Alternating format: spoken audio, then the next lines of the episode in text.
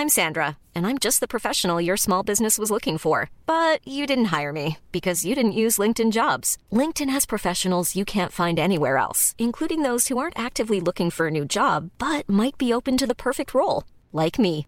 In a given month, over 70% of LinkedIn users don't visit other leading job sites. So if you're not looking on LinkedIn, you'll miss out on great candidates like Sandra. Start hiring professionals like a professional. Post your free job on linkedin.com/people today.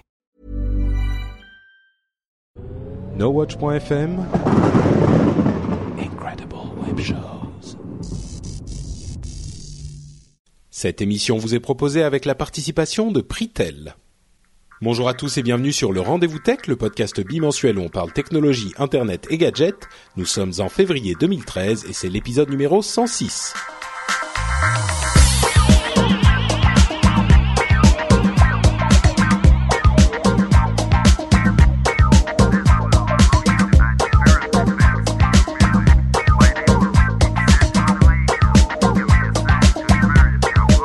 Bonjour à tous et bienvenue sur le Rendez-vous Tech, le podcast bimensuel où on parle technologie, internet et gadgets. Nous sommes donc en février 2013, c'est le Mobile World Congress en folie à Barcelone et pour se joindre à la folie avec moi, j'ai les deux animateurs. Est-ce qu'on peut dire les deux animateurs principaux de Niptech, euh, Benoît et Mike? Salut, euh, c'est une très bonne question. Je pense qu'on devient gentiment une communauté d'animateurs euh, d'un Niptech, donc euh, en tout cas deux des animateurs, oui. Ouais, bah, disons que souvent vous êtes euh, ceux qui revenaient le, le plus euh, le plus régulièrement, à part quand Mike déménage on ne sait où au bord du lac. Mais euh, ouais, bon, d'accord. Donc deux des animateurs de Niptech que j'ai l'immense plaisir de recevoir, comme une fois de temps en temps, ils viennent nous rendre visite dans le rendez-vous tech. J'espère que vous allez bien depuis la dernière fois. Très- Euh, Très bien, en tout cas, merci de nous inviter. Hein. Moi, euh, j'ai toujours plaisir à venir. euh, et là, et là, là, je sens que quand même, nous qui parlons, qui faisons aussi des podcasts comme toi, je sens que tu parles beaucoup plus rapidement que nous. Quoi. Donc, euh, il va falloir que Bah. je m'y mette. Surtout que demain, je suis à Paris, donc je pars. euh, à- je, vais, je vais faire un petit tour euh, chez vous. ouais. Donc, il va falloir qu'il faut que je m'habitue. Donc, Bah, tu sais, moi j'ai une technique. Alors, je sais pas si ça, si ça pourra contrevenir à la tendance naturelle euh, helvétique, à la, à la, à, à la parole, euh, euh, comment on va dire, euh, pas prudente, mais à la parole euh, plus lente, tu peux le dire. posée. voilà, merci Benoît. Euh, mais moi, j'écoute toutes mes émissions, tous mes podcasts en x3. Oula. Donc, euh, je peux te dire qu'au bout d'un moment, ça commence à, on commence à s'habituer et ça déteint. Oui. Donc euh, voilà, Ah, mais attends, attends, alors, parce que moi j'ai essayé des fois de faire du une fois et demi, euh, voire deux fois, mais après euh, un quart d'heure, 20 minutes, je, je suis nerveux tellement ça va vite. Toi, tu arrives à encaisser fois 3 Bah, je me suis habitué petit à petit, tu vois. Au début, je faisais Wow. x2, et puis je le fais beaucoup avec les podcasts anglophones, qui sont, à mon avis, l'anglais est plus facile à écouter plus vite. Donc, je me suis habitué euh, avec les podcasts anglophones, et puis maintenant, j'y arrive avec les podcasts francophones aussi, je pense. Finalement, c'est une bonne technique pour écouter encore plus de tech et plus de trucs. Donc, Ah ben euh, c'est ça le but, oui. C'est exactement pour ça que je le fais, pour écouter encore plus de podcasts, pour me gaver d'encore plus de podcasts. Donc, chers auditeurs, si vous voulez faire comme nous euh, ou comme moi, en tout cas, vous gaver d'encore plus de podcasts, vous pouvez écouter vos émissions en vitesse accélérée. Et comme ça, euh, Mike, euh, qui parle dans Niptech, aura vous vous donnera l'impression de parler à vitesse normale, puisqu'il est suisse. Parfait, ouais. Donc, bah, donc, merci de nous, euh, de, vous joindre à moi pour commenter notamment le Mobile World Congress euh, et on va parler un petit peu de la PlayStation 4. Enfin, enfin, en- dans la dans la deuxième partie de des deux infos à retenir pour cette euh, pour cet épisode, mais euh, principalement le Mobile World Congress. Vous savez ce que c'est ce, ce salon, vous? Bah pour ma, part, ben je sais que c'est chaque année et puis que c'est un des plus grands salons euh, mobiles du monde. Pour une fois qu'on a un grand salon technologique en Europe, euh, je dois dire, je suis, euh, j'applaudis. Euh, moi, il me semble que depuis ces deux dernières années, il devient de plus en plus important, euh, ce qui veut dire que j'en entends de plus en plus parler dans les euh, podcasts américains de technologie. Donc je me dis qu'ils commencent à prendre de la de l'ampleur. J'y suis personnellement jamais allé, mais ça me fait plaisir qu'ils soient en Europe. Écoute, ouais, moi, moi je sais que ça devient quelque chose d'important parce que les gens me disent quoi? T'es pas au Mobile World Congress à Barcelone? Moi j'y vais. Alors bon, voilà, je sais que je suis en train de rater quelque chose. euh, donc Bah, bon. je pense que effectivement, euh, c'est un salon qui a pas toujours eu cette importance, mais avec euh, la- la- l'importance qui est en train de prendre la, la mobilité euh, en général et le fait que toute l'industrie de l'informatique est en train un peu à peu de se déporter. Bon, pas toute l'industrie, mais une partie de l'industrie de l'informatique est en train de se déporter vers la mobilité. C'est vrai que depuis deux trois ans, le Mobile World Congress prend euh, de plus en plus, je vais pas dire d'importance parce qu'il était déjà important pour l'industrie, mais de plus en plus de place euh, dans les médias un petit peu grand public, quoi. Euh, ou en tout cas dans les médias euh, grand public, c'est encore euh, exagéré, mais dans les médias de technophiles. Donc il y a le, le, le, le salon a lieu en ce moment. On enregistre l'émission le lundi soir assez tard, Euh, donc le salon a encore lieu pendant la semaine, mais on a quand même, comme dans tous ces salons, euh, pas mal d'informations et surtout les informations principales. Et je pense l'ensemble des informations principales, puisque les présentations sont faites la veille du début du salon, généralement, donc le, le dimanche, et euh, le premier jour du salon parce que après ça les choses sont forcément un petit peu perdues dans le le bruit des hum, des, des, des très nombreux constructeurs qui présentent leurs produits. Donc il faut un petit peu sortir du lot. C'est pour ça qu'on présente un gros truc, les trucs forts au tout début. Alors on va faire un tour du côté de chez Samsung, de Asus, de HP, de Nokia, euh, de LG, de Firefox, ça ça intéressera les amateurs de logiciels libres, et de NEC pour conclure le- la petite partie sur le Mobile World Congress. Je vais commencer en présentant les nouveaux produits de Samsung, euh, et puis on fera une petite pause, vous me direz euh, si ça vous intéresse et ce que vous en pensez. Et puis on continuera comme ça avec les autres sociétés. Ça vous va? Parfait. Parfait. Magnifique. Si vous me disiez non, je serais emmerdé en même temps. Alors, euh, première chose, le Samsung Galaxy Note 8, qui est une nouvelle version du Galaxy Note qu'on connaît bien, qui est la tablette euh, généralement de petite taille de Samsung, qui là fait la taille, on ne peut pas s'empêcher de penser à l'iPad mini bien sûr, qui fait lui aussi quasiment 8 pouces. Avant, le standard pour les tablettes de petite taille était plutôt de 7 pouces. Euh, et donc celui-ci euh, a des fonctionnalités qui sont assez intéressantes, qui sont euh, bien sûr rajoutées par-dessus Android. La première d'entre elles, je, je dirais que c'est le S Pen, qui est ce stylet dont d'ailleurs quelqu'un sur les notes de l'émission, sur les commentaires de l'émission plutôt, euh, je crois que c'était dans les commentaires d'Upload, nous disait qu'on l'oubliait trop souvent quand on disait qu'il n'y avait pas vraiment de euh, d'interface à stylet sur les tablettes d'aujourd'hui. Et c'est que on parlait de Windows notamment de Windows 8 et c'est vrai que le Galaxy Note a l'interface euh, à, stylet depuis longtemps et c'est un atout qui peut être intéressant pour les gens qui euh, aiment euh, toujours écrire au stylet et en plus, dans ce, cette nouvelle version du Galaxy Note, elle a une fonction, il a une fonctionnalité supplémentaire qui est que il, il détecte l'approche du stylet quand il est suffisamment proche de l'écran. Donc ce que ça veut dire, c'est que on peut avoir une fonctionnalité quand il s'accroche, approche de l'écran, et une fonctionnalité quand il appuie sur l'écran. Euh, donc ça, ça peut être très utile pour les gens qui font de l'interface ou qui utilisent ce type de d'outils. Euh, ça peut avoir des, des fonctionnalités vraiment intéressantes. Ça peut ajouter des fonctionnalités intéressantes. Euh, il y a une autre chose qui est le Dual App Screen. Je crois pas qu'il existait déjà dans les appareils Samsung, mais c'est une fonctionnalité toute bête qui permet de faire tourner deux applications en même temps. Euh, c'est la, la, la- le multitâche euh, en même temps affiché à l'écran. Il y a déjà du multitâche sous Android évidemment, mais là il y a deux applications en même temps à l'écran. Ça peut être pratique. L'autre C'est chose, sûr que ça n'existait pas encore. Il me semble, en tout cas, que j'en avais entendu parler. Donc, euh, j'avais je l'impression. suis sûr que ça existait quelque part, peut-être Ouais, même ouais. ailleurs que chez Samsung, euh, mais je crois pas que ça existait sur les Galaxy Note. Je me, je me trompe peut-être. C'est peut-être déjà le cas. Euh, il fait téléphone aussi. Alors évidemment, Quand même. voilà.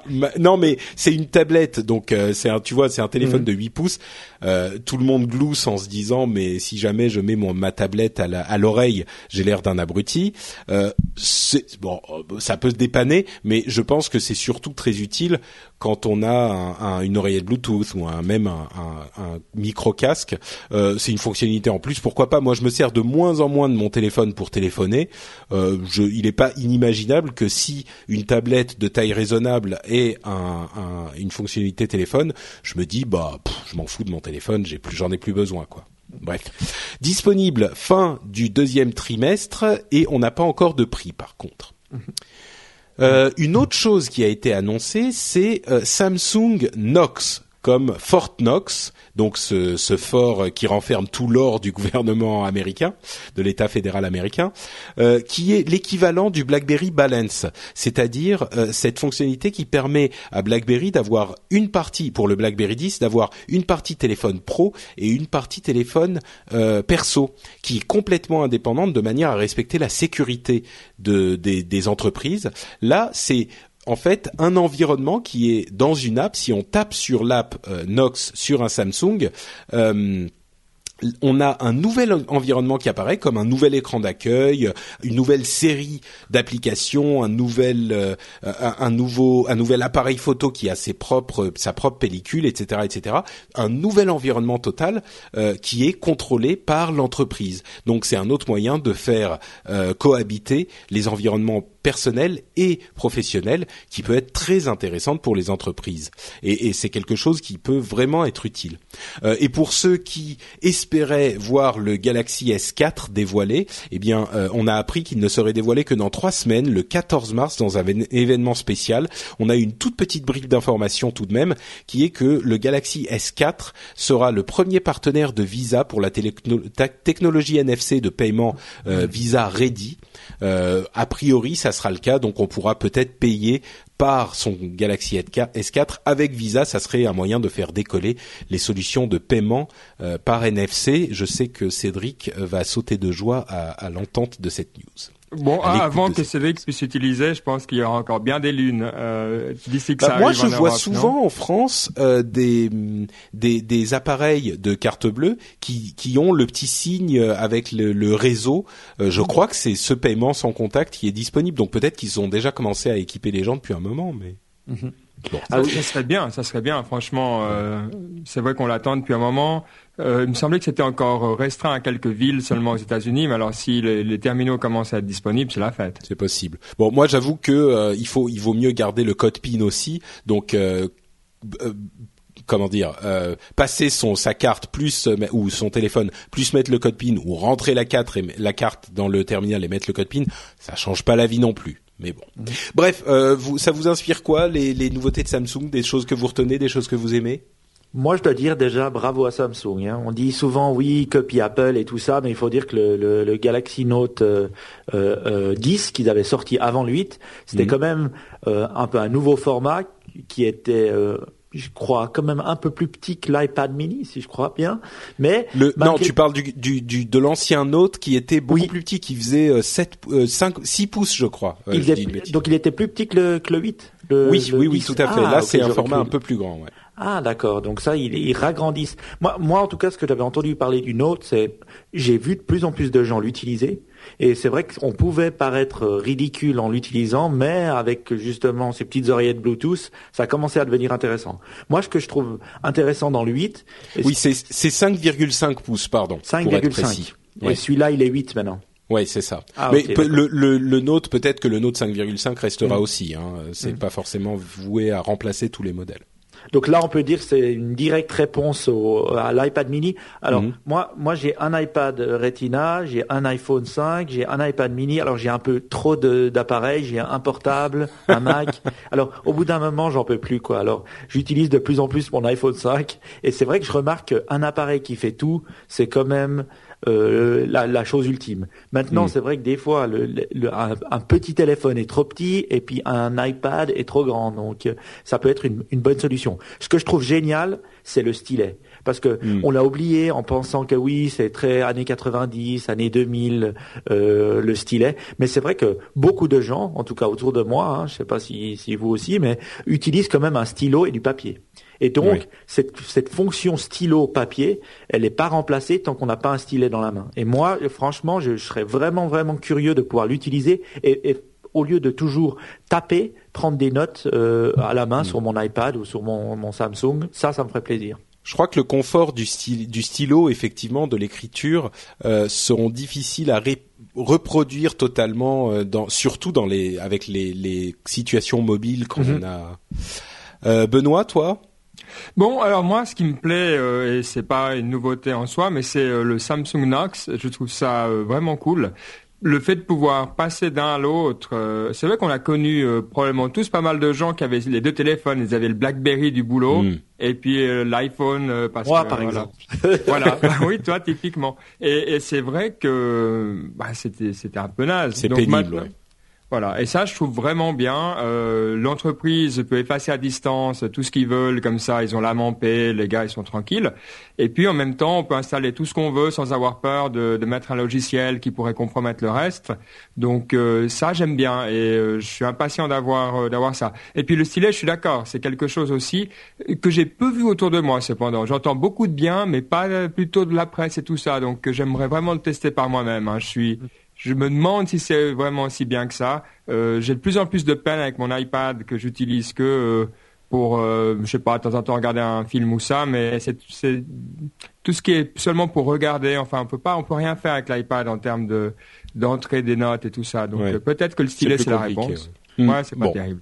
Moi, j'ai Eh une ben- petite question par rapport à Nox parce que, euh, ok, on dit oui, je veux avoir deux univers séparés. Moi, je suis d'accord, mais moi, j'ai deux univers séparés parce que j'ai envie et j'ai envie d'avoir un BlackBerry avec un clavier physique. C'est la seule raison. Ce que je vois, c'est que de plus en plus de boîtes utilisent l'iPhone et la personne, elle peut et avoir ses emails du travail et avoir ses, euh, ses emails perso. Et je parle pas de petites boîtes. Par exemple, je sais que Nestlé en Suisse, qui est une, qui est une des plus grandes boîtes, une grosse boîte mondiale, euh, fait ça pour ses employés. C'est-à-dire, il leur donne un iPhone et ils peuvent faire ce qu'ils veulent avec. Donc, je me demande à quel point cette sécurité, elle est pas un peu dépassée et les, les responsables IT ont déjà, euh, je sais pas. Bah, moi, je crois que le, le premier, la première fois où euh, un employé aura son email, euh, tu vois, oubliera son téléphone ou euh, euh, bon, à, la limite, un iPhone, on peut ici, on c'est ta société qui te le donne. Effectivement, ils peuvent tout supprimer, mais la fois où quelqu'un aura un Android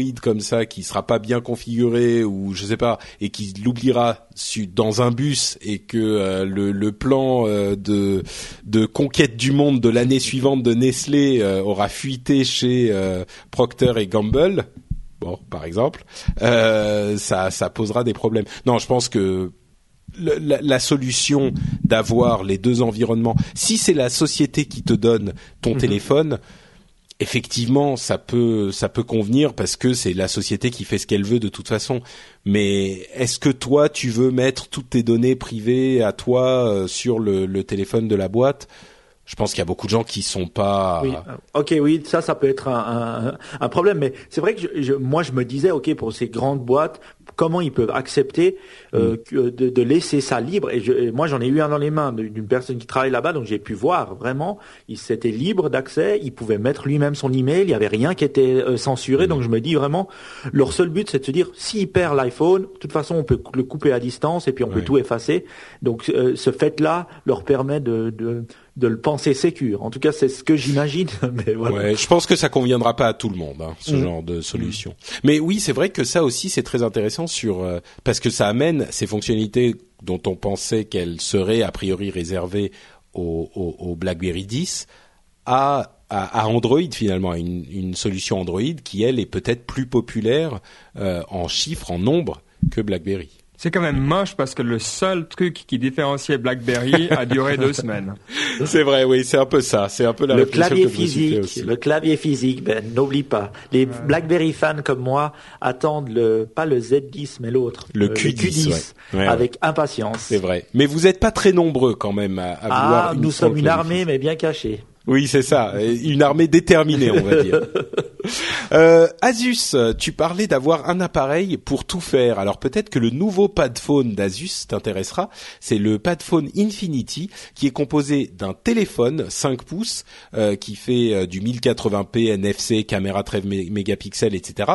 Et d'un- écran de tablette en fait de 10 pouces euh, d'une bonne résolution, 1920 par 1200, euh, donc full full HD et plus. Euh, donc tu, tu l'intérêt de ce truc, c'est que tu peux glisser ton téléphone dans l'écran et que l'écran devient une tablette, mais du coup tu n'as qu'un seul appareil euh, et tu tu tu peux l'utiliser d'une manière différente en fonction de ton utilisation. Bon, tu peux trimballer la tablette si tu veux ou non, mais c'est un seul appareil, t'as pas à maintenir différentes apps, euh, différents settings, etc.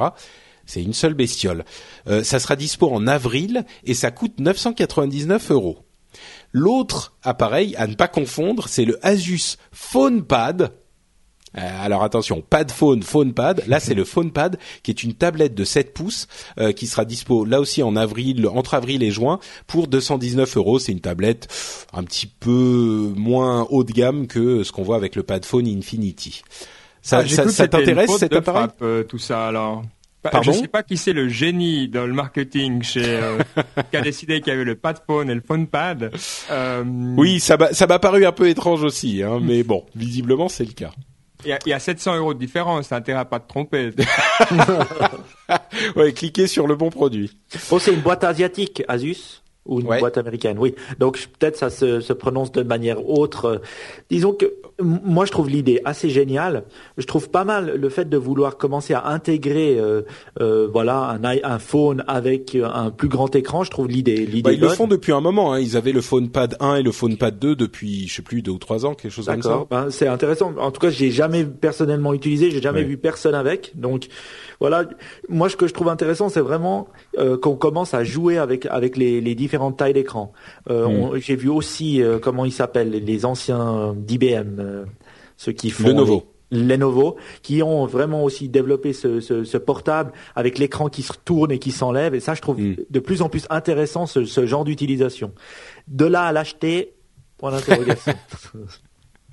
Ouais, c'est ça. C'est le genre de truc qui est une bonne idée. Il y a des gens, euh, un une certaine catégorie de la population à qui ça va, enfin, de catégorie de la population. Il y a certaines personnes à qui ça va plaire énormément, euh, mais je suis pas certain que ça soit pour tout le monde.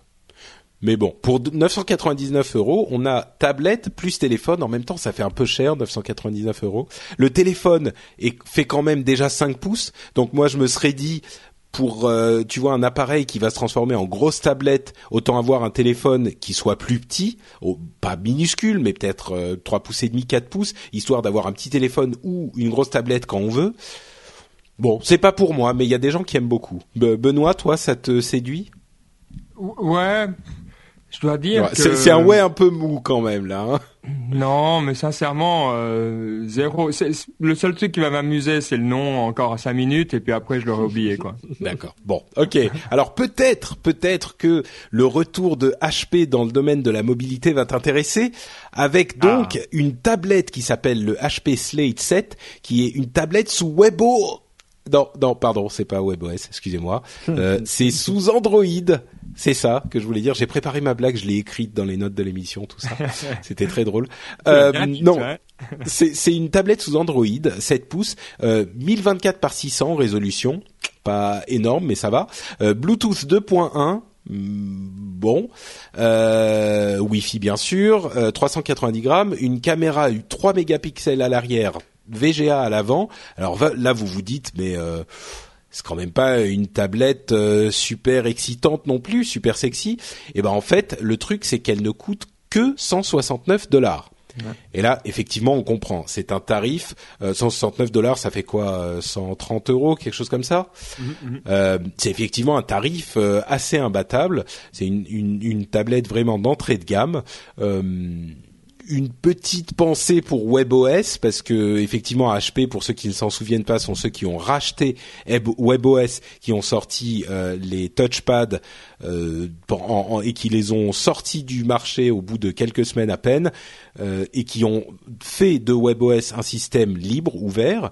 Mais on a de l'autre côté LG qui vient racheter WebOS ou certaines parties de WebOS à HP HP euh, garde l'infrastructure cloud et les brevets qu'ils vont euh, vendre sous licence à, LG. Euh, et LG va les utiliser dans un premier temps pour ses smart TV et dans un deuxième temps peut-être pour des tablettes et des téléphones. LG est très intéressé par WebOS. C'est une sorte de retournement de de de quinzième retournement pour WebOS qui retrouve une maison. On se demande un peu quelles conséquences ça va avoir sur la communauté libre qui, il faut l'avouer, n'avait pas n'était pas visiblement en train de transformer WebOS en un champion des OS mobiles euh, non plus. En tout cas, on n'en a pas beaucoup entendu parler. Euh, donc voilà, HP abandonne euh, WebOS pour ses tablettes, ça on le savait. LG rachète WebOS. Euh, Benoît, euh, impression. Alors, écoute, là, euh, on entend hein, depuis un moment quand même que la télévision, ça sera un des prochains euh, terrains de bataille entre les grands, même s'il semblerait qu'il y aura un petit détour par la montre au milieu, mais bon, voilà. donc, j'ai plaisir à voir revenir WebOS, je dois dire. Pour, je suis pas forcément convaincu qu'on ait besoin d'applications à tout prix sur sa télévision qui soient euh, des choses qu'on a sur son téléphone et autres. Donc avoir un bon système d'exploitation qui permet d'être connecté, je trouve que c'est bien. Ça me fait plaisir et j'ai là ça ça me rend curieux, ouais, définitivement. C'est vrai que c'est pas mal d'avoir euh, l'idée de d'un vrai OS sur euh, télévision, sur Smart TV. Bon, on a des télévisions sous, sous Android, des appareils de ce genre-là là, si LG s'engage dans, dans un vrai OS pour Smart TV, ça pourrait être intéressant, effectivement. Mhm. Euh, Mike, entre la tablette et euh, les télévisions sous WebOS, les tablettes sous bon marché sous Android et là. Bah, c'est vrai que pour les télévisions, moi je pense que le modèle il est actuellement un peu cassé. Les télévisions elles deviennent de plus en plus intelligentes. Moi j'ai Swisscom TV, donc euh, Swisscom c'est l'opérateur national, un peu le France Télécom suisse, et c'est vrai que c'est pas mal, il y a des applications, mais euh, on, commence à, jongler avec 36 euh, euh, commandes différentes. Il faut appuyer là, mm. appuyer là. C'est assez compliqué, même pour un geek comme moi. Donc finalement, on finit par le poser et puis prendre son iPad. Ouais. Alors, mais je trouve que justement, ce que ce que je trouve bien, c'est qu'ils commencent à y travailler. Samsung fait des fait des beaux efforts et je crois que ils, ont vraiment, ils commencent à vraiment avoir des OS super sympas pour pour les smart TV. C'est vrai qu'entre parenthèses, on me l'a signalé, on m'a on m'a signalé là encore dans les commentaires de l'émission que j'avais été un peu cavalier avec le, le la smart TV de Samsung euh, et, et on m'a dit qu'elles étaient vraiment de bonne qualité. Donc tu confirmes. Oui, moi je confirme. Alors, j'ai pas une de toute dernière génération, mais vraiment, ils ont une interface qui est simple. Ils ont euh, qui est mm. simple à utiliser, qui est facile. Alors, j'ai testé récemment une, grosse euh, télé Samsung et j'avais la, et, elle est la même, un peu comme iOS est le même euh, sur l'iPhone, sur l'iPad, sur l'iPad Mini. On a la même sensation sur toutes les télés. Donc moi, je dois dire bravo à LG, bravo d'essayer de ressusciter WebOS. Et puis, moi, j'avais une petite question. Je me pose des questions par rapport à HP parce que je me dis bon ben voilà, HP, je vois très peu de particuliers non entreprises posséder des euh, ordinateurs HP. Alors, je me dis, alors, il crée cette tablette, mais est-ce qu'il la crée pour le grand public ou il la crée surtout pour les entreprises qui vraiment, des fois, ont besoin de tablettes pour euh, que pour que tous leurs collaborateurs puissent les acheter par carton, quoi. Exactement, mmh. et puis puissent montrer deux trois dessins euh, lorsqu'ils sont dans un en représentation ou des choses comme ça. Et, et, et quand je vois ce qu'ils font ou ce qu'ils créent, je me dis c'est vraiment ça. Les grandes boîtes euh, avec lesquelles ils travaillent, elles ont besoin de ces centaines de milliers de, de tablettes et vaut mieux en avoir une qui coûte 130 dollars. C'est oui, 160 170 euh, dollars. 130 euros. Oui, c'est vrai, c'est vrai, c'est peut-être euh, l'un des l'une des choses qu'il euh, qu'il chasse, c'est possible. Bon, au moins tu m'as dit quelques mots sur la tablette. Je suis content. J'ai cru qu'on allait que vous alliez tous les deux l'abandonner lâchement. Euh, mais, oh, mais ouais, la, la, question c'est c'est vrai qu'elle est en compétition clairement avec le Kindle Fire, etc. Euh, et la hein. Galaxy et la, la Nexus 7 surtout. Ouais, mais, mais bon, le truc qu'il y a, c'est qu'il y a, y a peu de choses qui tournent pour euh, pour ces tablettes. Enfin, le, le, la seule chose que je vois de bien, disons, pour la Kindle Fire, c'est qu'il y a au moins des gens qui optimisent pour elle. Et j'ai pas encore vu mm. beaucoup d'applications optimisées pour euh, le Nexus 7. C'est trop nouveau peut-être. Mais donc, oh, bah, le Nexus 7, il a quelques temps hein. quand même. Mais disons que toutes les applications Android fonctionnent dessus. Ensuite, elles sont pas optimisées pour, mais elles fonctionnent dessus. Ouais, mais ça pose quand même des problèmes. Enfin, de, il mm. faut. je sais pas si elles fonctionnent très bien dessus. Euh, c'est ça mon grand doute. Ouais, oui. Disons que c'est effectivement, mais c'est c'est le problème de l'ouverture absolue, c'est qu'on a des, toujours des choses qui sont pas parfaitement optimisées. Ça, c'est certain, ouais. Mais mais effectivement, comme le dit Mike, euh, si bon, c'est une tablette euh, là qui coûte 130 dollars, quoi. Enfin, pardon, 130 euros. Donc, euh, je pense qu'on va pas s'attendre à quelque chose de parfait, de, du plus haut niveau. Donc, peut-être que ça pourra ça pourra convenir à ceux qui cherchent ce type de produit, quoi. Absolument. Ouais. Nokia qui propose quatre nouveaux modèles, de téléphone. Il y a deux smartphones euh, qui, bon, sont des smartphones, ok. Le 520 euh, qui est un smartphone sous Windows Phone à 140 euros. Là encore, on est dans plutôt dans le l'entrée de gamme. Le 720 qui est entre le 620 et le 820, il est bien nommé. On commence à avoir une panoplie assez énorme de téléphones, euh, de téléphones Nokia. Et puis surtout, moi, il y a deux choses qui m'ont qui m'ont euh, interpellé. C'est les deux autres téléphones, le 105 et le 301. Alors, c'est marrant parce que on, on, a tendance à oublier ce type d'appareil, mais le 105, c'est une sorte de, de bon, je vais je vais vous dire l'information importante. Il coûte 15 dollars. Wow. Voilà. Donc évidemment, c'est pas un téléphone, mais il est, c'est quand même un téléphone couleur avec un écran euh, qui, qui, qui, affiche des couleurs et tout. Bon, le 301 il coûte un petit peu plus, euh, je sais plus combien, mais un petit peu plus que ça. Euh, il est plus gros, c'est plus du, du type de téléphone euh, cool qu'on voyait il y a 6 ou 7 ans. Mais 15 dollars quand même, le téléphone le meilleur marché, c'est c'est, c'est impressionnant quoi. Mhm. Donc bon, il, il, chasse forcément les pays émergents avec ce type de, de produit. Mhm. Et, écoute, alors je, je suis pas certain parce que j'ai quand j'étais me changer de téléphone il y a quelques temps, euh, j'ai vu ce genre de téléphone et j'ai un peu rigolé au gars. Je dis mais bon, tu mets ça parce que voilà, tu veux, c'est le musée en gros. et le gars il m'a dit ben alors détrompe-toi, on en vend énormément il y a mhm. beaucoup, beaucoup d'entreprises, euh, comme on parlait avant, qui, ou des gens qui travaillent euh, dehors, ils n'ont pas envie de mettre beaucoup d'argent. Et euh, du coup, alors c'est vrai qu'ils tombent et ça, ils le changent. Euh, ou ils le perdent et ils s'en fichent un petit peu. Ça devient un peu plus des choses comme ça qu'on consomme. Ouais, euh, presque des jetables, quoi. Exactement. Et donc, il semblerait que ça, ça s'arrache, quoi. Mhm. Ah, c'est pas, c'est vrai, ouais, c'est pas faux. Bon, moi, moi, je dois dire, j'applaudis Nokia parce que Nokia, c'est. Ah, mais t'applaudis tout le monde, Mike. Là, c'est l'école des fans. non, je, je, dis, c'est mon ancien amour, euh, Nokia. Je, euh, euh, quand euh, j'avais un smartphone et que c'était pas la mode, quand, quand j'ai été sur Internet avant tout le monde et c'était grâce à mon Nokia. Ouais. lequel N, 92 euh, ou N91, je me souviens plus exactement. Mais je trouve que voilà, on J'ai pas compris ce qu'il a dit le Suisse là. C'est N91. Ah d'accord, c'est ça. Ok, d'accord. je, je plaisante. Non mais t'as raison, t'as raison. Et, et, et franchement, c'était les pontes absolues, euh, non seulement du smartphone mais du téléphone. Et c'est vrai qu'on les a vite mis au banc en disant ouais Nokia maintenant c'est fini, euh, voilà. Alors que ils ont quand même des énormes parts de marché, peut-être pas dans les smartphones mais ailleurs. Et je trouve qu'ils reviennent fort avec le, le Lumia.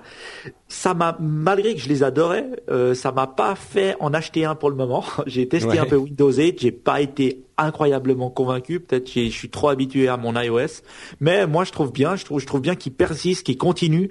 Et puis euh, je suis content d'avoir une boîte euh, européenne hein, qui, qui fait ce, qui continue à, à être dans le domaine. Donc euh, ça fait plaisir. Un cocorico européen alors. Mais c'est important, effectivement, si on veut pas être complètement euh, mis de côté dans la technologie, il n'y a pas énormément de boîtes comme ça. Nokia, c'est un des derniers bastions qui en Europe arrive à faire. Alors on peut dire c'est pas si important. Euh, je suis pas tout à fait d'accord. Je trouve que c'est quand même important d'avoir des leaders en Europe si on veut pouvoir euh, avoir une chance d'avoir ne serait-ce que les dernières technologies nous dans les mains. Donc euh, moi je suis tout derrière Nokia. Euh, tant qu'ils tiendront avec Windows 8, euh, je serai derrière plus philosophiquement qu'autre chose, on va dire. D'accord.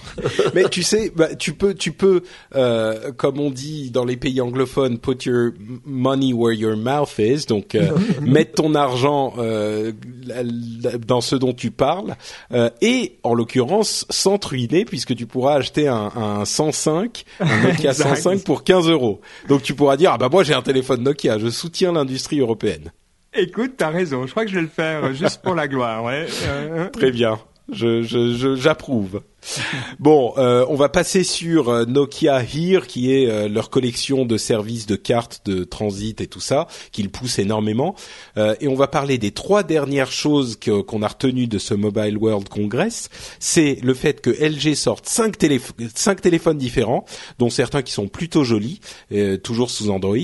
un téléphone un peu curieux de NEC qui s'appelle le Media W, qui d'après ce que j'ai compris ne sera disponible qu'au Japon, mais qui fait encore partie de ces form factors, de ces formes un peu bizarres. En fait, c'est un téléphone avec deux écrans 3,4 euh, pouces qui est dépliable. Donc, euh, on a euh, un petit peu comme un livre, de chaque côté un écran, et ça forme un, grand écran avec les deux écrans de 2,3 pouces, pardon, avec une une jointure qui est assez fine. Euh, donc bon, là ça commence. Il y avait déjà ce type de modèle qui avait été vu avant, mais là ça commence à devenir un petit peu plus convaincant encore. Ça pourrait être euh, être euh, intéressant si ça s'exportait. Et enfin, le Firefox OS dont on avait déjà parlé, qui est donc cet OS libre euh, édité et conçu par la société Mozilla qui fait le navigateur Firefox, euh, qui a derrière eux euh, des, des, constructeurs comme ZTE, un constructeur chinois, Alcatel, Sony, et on a vu les premiers prototypes de ces appareils. J'ai trouvé, je sais pas si vous avez vu la vidéo, mais moi j'ai trouvé que c'était quand même très similaire à une sorte euh, d'iOS encore plus pour bébés parce que déjà que iOS euh, c'est un petit peu pour les pour les bébés pour les enfants euh, là c'est encore plus le cas. C'est des appareils qui ont l'air d'avoir des, des, des, capacités techniques assez faibles le, fonctionnement est effectivement bon. On a des icônes organisées comme iOS. On a euh, des, des, on swipe vers la droite et ou vers la gauche plutôt, et on a la recherche qui nous permet d'afficher les les applications. Encore une fois là comme sur iOS, avec une petite différence qui est assez intéressante, euh, ce qui est que quand on va faire cette recherche, ça va aller rechercher sur le Firefox Store et ça va mettre euh, toutes les applications qu'on n'a pas encore installées et les applications web, en fait, des pages web qui seront disponibles aussi sous forme d'applications web. Euh, ça, c'est la petite touche de nouveauté que j'ai trouvé intéressante. Disons que dans l'ensemble, c'est encore un tout début et on se dit qu'il vise peut-être, en tout cas c'est mon analyse, peut-être les marchés émergents avant de s'attaquer peut-être à quelque chose de plus sérieux. Euh, j'ai pas été hyper emballé par ce Firefox OS, contrairement à ce qui s'était passé avec euh, l'OS d'Ubuntu dont on avait parlé il y a il y a quelques semaines euh, dans l'émission. Moi, je me demande s'ils ne viennent pas un peu trop tard. Euh, je trouve bien, on sait que les, les, les, communautés open source, normalement, elles arrivent à, à bien fonctionner. S'il y a assez de, de, développeurs, elles peuvent créer des choses assez incroyables. Mais là, je me dis, est-ce qu'elles n'arrivent pas vraiment trop tard? On voit iOS, on voit euh, euh, Android, on voit tout ça qui sont vraiment établis. Donc voilà, je me dis, euh, c'est un bon essai, mais je, je, pense pas que ça fonctionnera. Quand je vois ZTE, Alcatel et Sony comme des possibles téléphones, je me dis, en plus, ils ont pas Samsung derrière eux ou, LG ou des grands. Benoît, toi aussi, tu crois que c'est trop tard pour, euh, pour arriver sur le marché? Firefox, bon, c'est Mozilla, vraiment une société euh, qu'on peut que aimer, mais bon, voilà, euh, je veux dire, le browser, qui s'intéresse encore au browser? Enfin, qui parle encore de qui, quel browser utilise? Tout le monde s'en fiche, sincèrement. C'est fini, on a, il y, a quelques évolutions, mais moi, sincèrement, j'entends plus parler. Bah, moi, je dirais que si tu me retires Chrome, euh, je suis prêt à commettre un crime grave. euh, je suis tout totalement amoureux de mon navigateur Chrome, mais c'est vrai que le marché des navigateurs n'est pas le plus dynamique qui soit, mais justement, il s'oriente vers le marché des des des des, des euh, systèmes d'exploitation mobile qui lui est beaucoup plus dynamique, non? Voilà, mais donc du coup, on a une société qui voit que son cœur de métier est en train de, de mourir et qui se dit bon bah faut qu'on aille là où euh, les autres vont, qui a un train de retard et qui va, à mon avis, sombrer dans l'insignifiance tout, tout soudain. Euh, c'est dramatique parce qu'ils auraient été en position d'être euh, bien placés pour le faire. En plus de ça, on, on voit bien le monde des brevets euh, quand on touche à tout ce qui est operating system. Euh, comment est-ce que Firefox Mozilla va se battre quand euh, Samsung ou Apple ou Google va venir avec des procès, parce qu'ils le feront, s'ils ont un tant soit peu de part de marché, ils n'ont pas les moyens, ça coûte des milliards sur plusieurs marchés Euh, Ubuntu a pris l'option de, d'être, de vraiment faire attention à tout ça. ils ont l'expérience aussi de gérer tous ces brevets via quand même leur travail dans les systèmes d'exploitation. À mon avis, c'est le champ du signe. Ouais. Moi, je suis pas aussi aussi négatif que vous en fait. Je pense que effectivement, les, les, le marché des téléphones mobiles et des systèmes d'exploitation mobile commence à être vraiment euh, à, maturité, mais justement, ça veut dire que maintenant il y a la place pour quelqu'un de, de pour que quelqu'un arrive avec une vraie euh, nouveauté, avec quelque chose de vraiment intéressant, et de bousculer un petit peu cet ordre qui commence à être établi avec iOS et Android de, de, de, en dominant, et bon euh, Windows et, et, BlackBerry qui essayent de se battre. Le problème, c'est que l'OS de Firefox, pour moi, n'apporte rien de vraiment intéressant. L'OS d'Ubuntu apporte quelque chose de d'intéressant. D'ailleurs, ils ont présenté la version euh, tablette qui, qui a l'air pas mal, pas mal non plus. Mais ça, ça apporte quelque chose. L'OS de Firefox, je l'ai trouvé un peu un peu morne et c'est dommage parce que j'aime bien Firefox et Mozilla qui ont euh, justement insufflé de la vie dans le dans le euh, dans le marché des navigateurs web euh, à une époque où Chrome n'existait pas encore. Mais là, je trouve qu'ils manquent leur coup, quoi. Mais c'est ça, mais Ubuntu, c'est leur, c'est leur métier de faire des systèmes mm. d'exploitation, pas du tout Firefox, et ça se ressent euh, assez clairement. Alors, bonne chance à eux, tu as raison, hein, ils sont malins, ils, ils vont pas essayer d'aller tout de suite vers les, marchés euh, euh, comme les États-Unis, donc ça, c'est assez bien vu. Mm. Mais est-ce que tu sors comme ça de, de ces marchés émergents quand tu vois la vitesse de développement des autres en plus? Ouais. C'est bien. Est-ce que tu en, auras un? Alors moi, je prends un Nokia à 15 euh, dollars. moi, je prends un ZTE Open. Ouais, possible. Moi, moi j'avais une question pour vous parce que quand j'ai entendu euh, Ben parler des, des browsers qui disaient ah bon voilà les browsers navigateurs. ouais, navigateurs et, et, furteurs comme on dit au Canada. des furteurs ou des butineurs si on veut être francophone euh. oh là là des butineurs. Ah ça je savais pas. Bah, c'est au Canada les butineurs en fait. ah c'est le Canada. Donc euh, on dira à notre prof du web euh, de dire cela. Et on t'entend toi, Patrick, qui dit ah oui, moi j'adore mon mon, mon Chrome et je pourrais jamais m'en séparer. Et moi, au fait, je remarque que finalement au travail ou personnellement, j'ai toujours Chrome, Mozilla, Safari ou Internet Explorer et j'utilise les quatre euh, des fois un, des fois l'autre, sans vraiment une euh, une volonté d'en utiliser un plutôt que l'autre. Et pourquoi? Parce que finalement, toutes mes données, j'ai pas de bookmark et toutes mes données, elles sont dans mon Gmail ou sur Google Drive ou tout ça. Donc elles sont dans le, le cloud.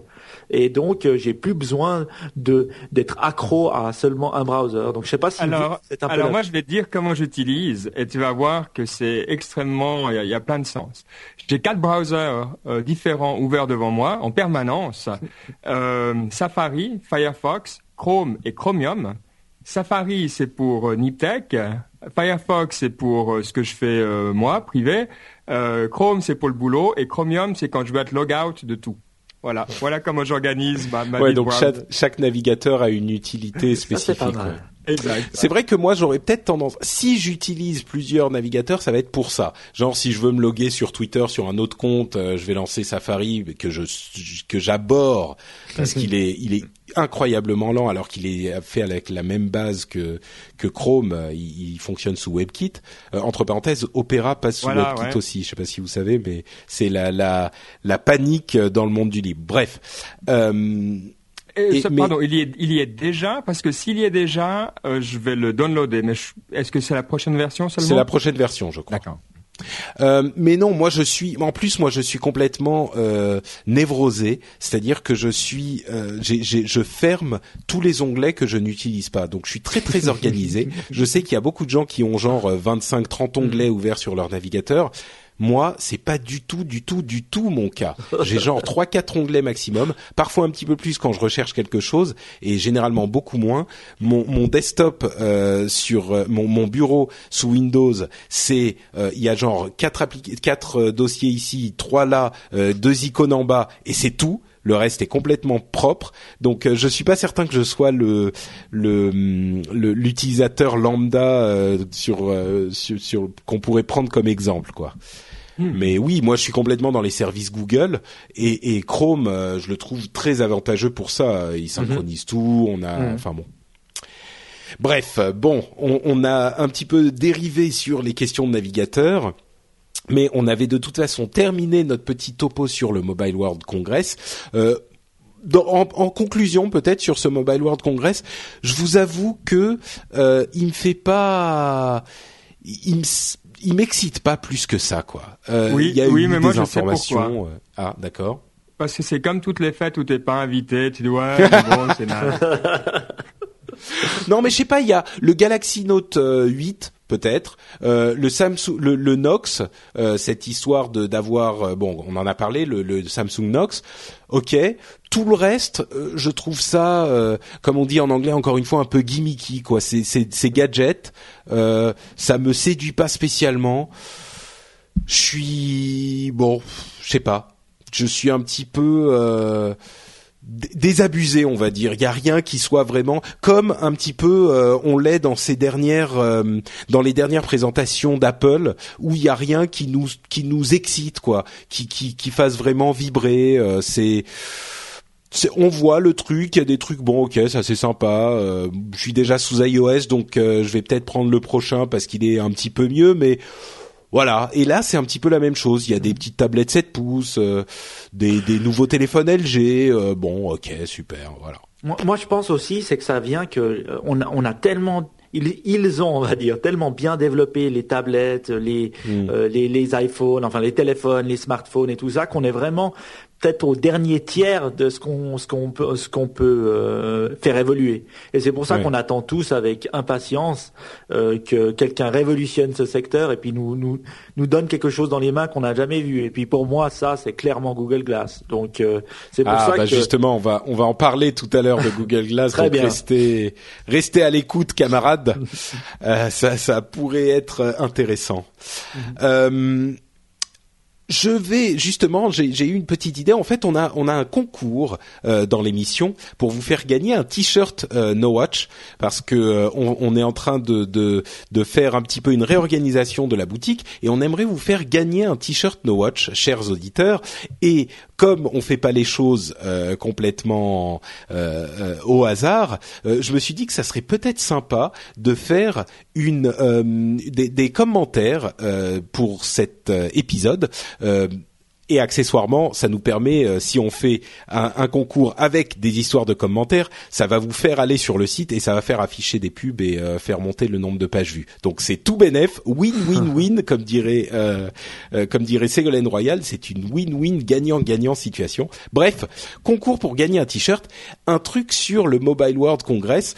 J'aimerais que vous nous donniez en commentaire, que vous nous expliquiez ou que vous m'expliquiez pourquoi j'ai tort de ne pas être excité pour euh, tous ces tous ces gadgets ou s'il y en a un qui vous excite particulièrement ou au contraire si vous avez une explication euh, pour laquelle le Mobile World Congress et l'industrie de la de la mobilité n'est pas si excitante que ça, vous nous faites en deux trois lignes, hein, c'est pas non plus la peine d'écrire un roman.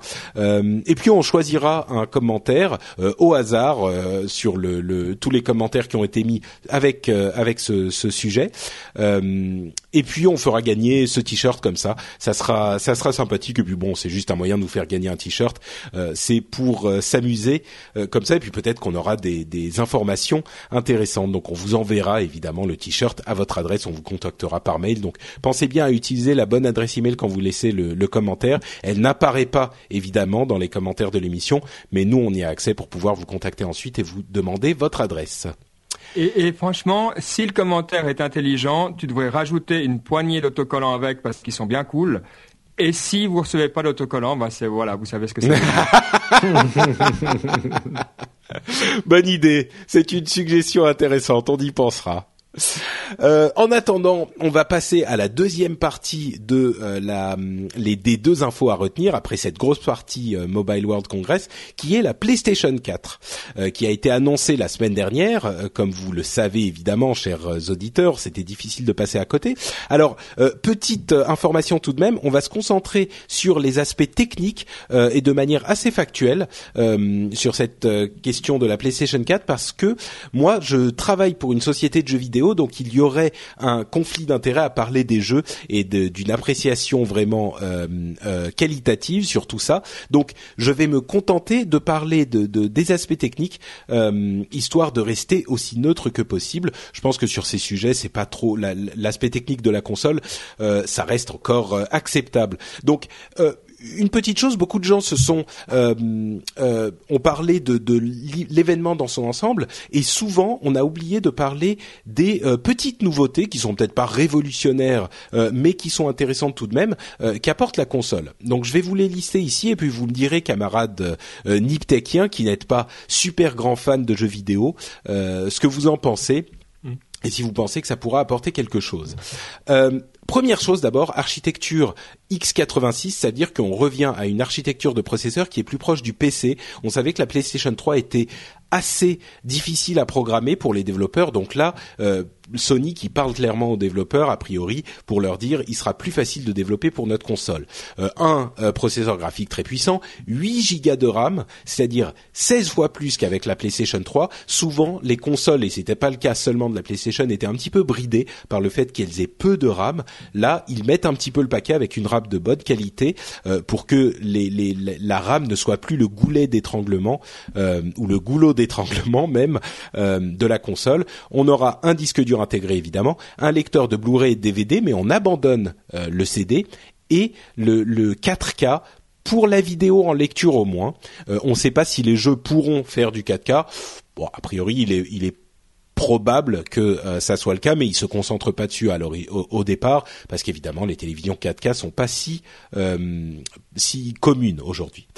Donc là, on en vient aux choses qui sont euh, spécifiques à la PlayStation 4. C'est un état, euh, en gros, pour schématiser, c'est un petit peu l'équivalent du power nap des derniers euh, appareils Apple, des derniers téléphones Apple, qui pour moi est une fonctionnalité qui devrait exister dans tous les appareils tout court. C'est-à-dire que quand l'appareil est en veille, il n'est pas complètement éteint, mais il fait les euh, mises à jour nécessaires du système et des, applications ou des jeux qui ont été installés sur l'appareil.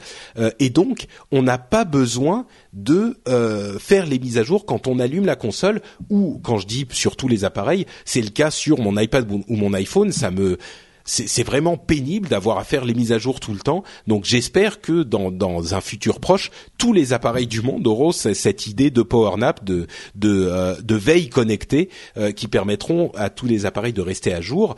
Là où la PlayStation 4 va un petit peu plus loin, c'est que elle pourra télécharger euh, les démos ou même des jeux complets qui qu'elle estime, qu'elle évalue euh, qu'ils pourront vous intéresser si vous avez déjà acheté d'autres jeux euh, qui correspondent à peu près à ce style de d'appareil.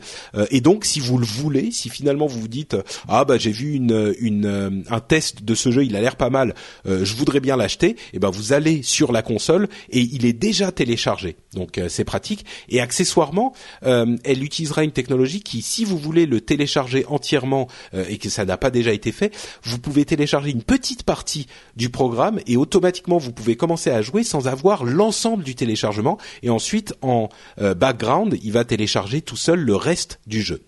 une autre fonctionnalité, c'est le fait de pouvoir mettre en veille en cours de jeu et de pouvoir revenir et de reprendre exactement là où on s'était arrêté. C'est-à-dire que l'état de la console est sauvegardé euh, au moment où vous mettez en veille et vous reprenez exactement là où vous en étiez. Si vous étiez au milieu d'un saut dans un jeu, et eh ben vous reprenez euh, exactement là où vous en étiez.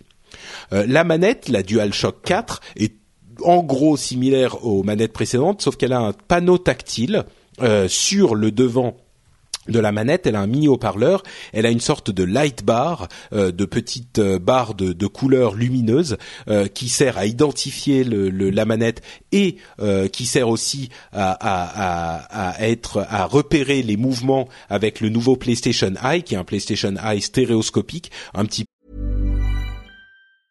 I'm Sandra, and I'm just the professional your small business was looking for. But you didn't hire me because you didn't use LinkedIn jobs. LinkedIn has professionals you can't find anywhere else, including those who aren't actively looking for a new job but might be open to the perfect role, like me.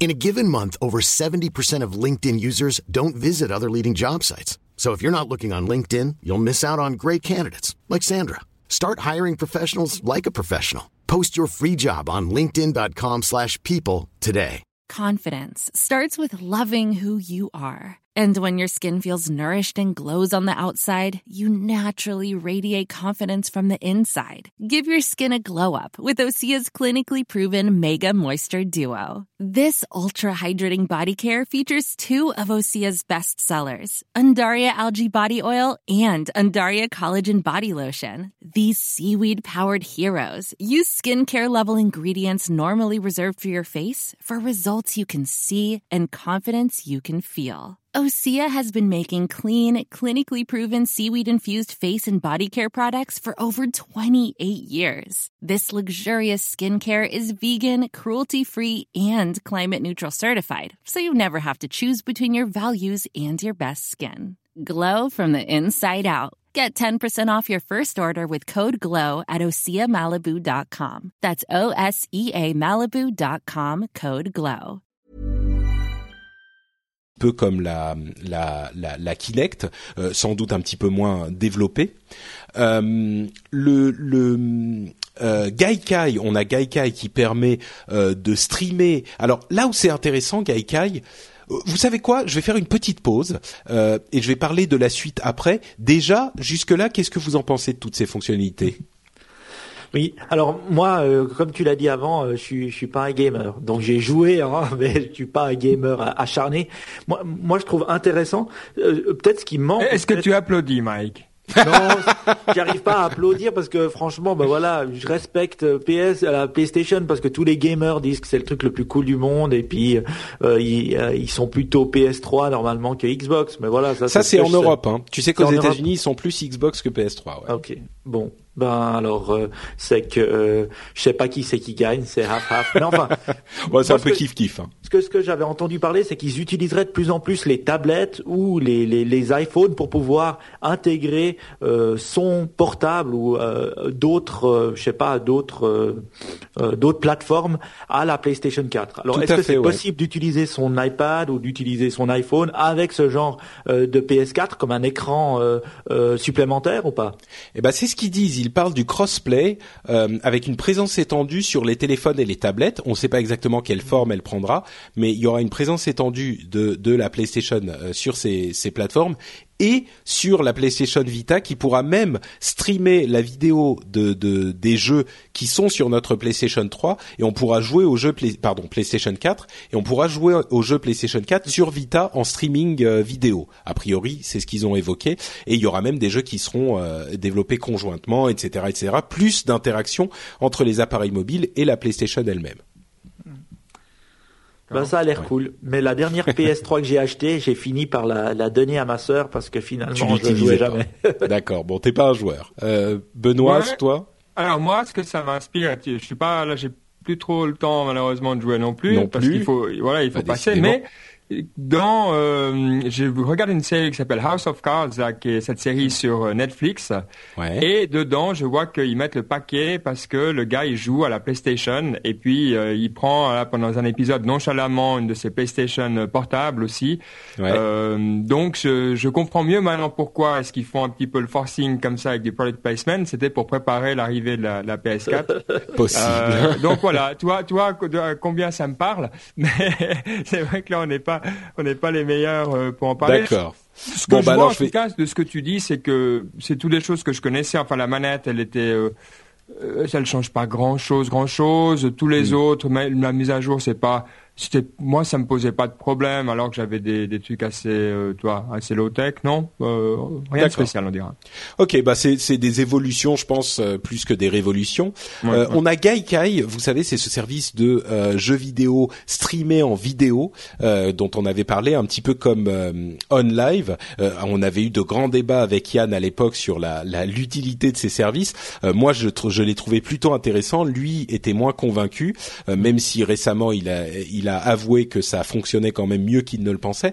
Là, ils a- Sony avait racheté Gaikai, donc qui était un service similaire, et la manière dont ils l'utilisent est plutôt euh, inattendue, je dirais, parce que ils ne s'en servent pas uniquement pour streamer les jeux de leur serveur vers les, les consoles, euh, encore que c'est une possibilité, notamment pour les démos ou alors à terme euh, pour les, les jeux PlayStation 3. C'est de cette manière qu'ils qu'ils auront une sorte de rétrocompatibilité, parce que les jeux PlayStation 3 ne seront pas compatibles avec la PlayStation 4, mais ils l'utilisent aussi pour streamer nos parties à nous vers le web.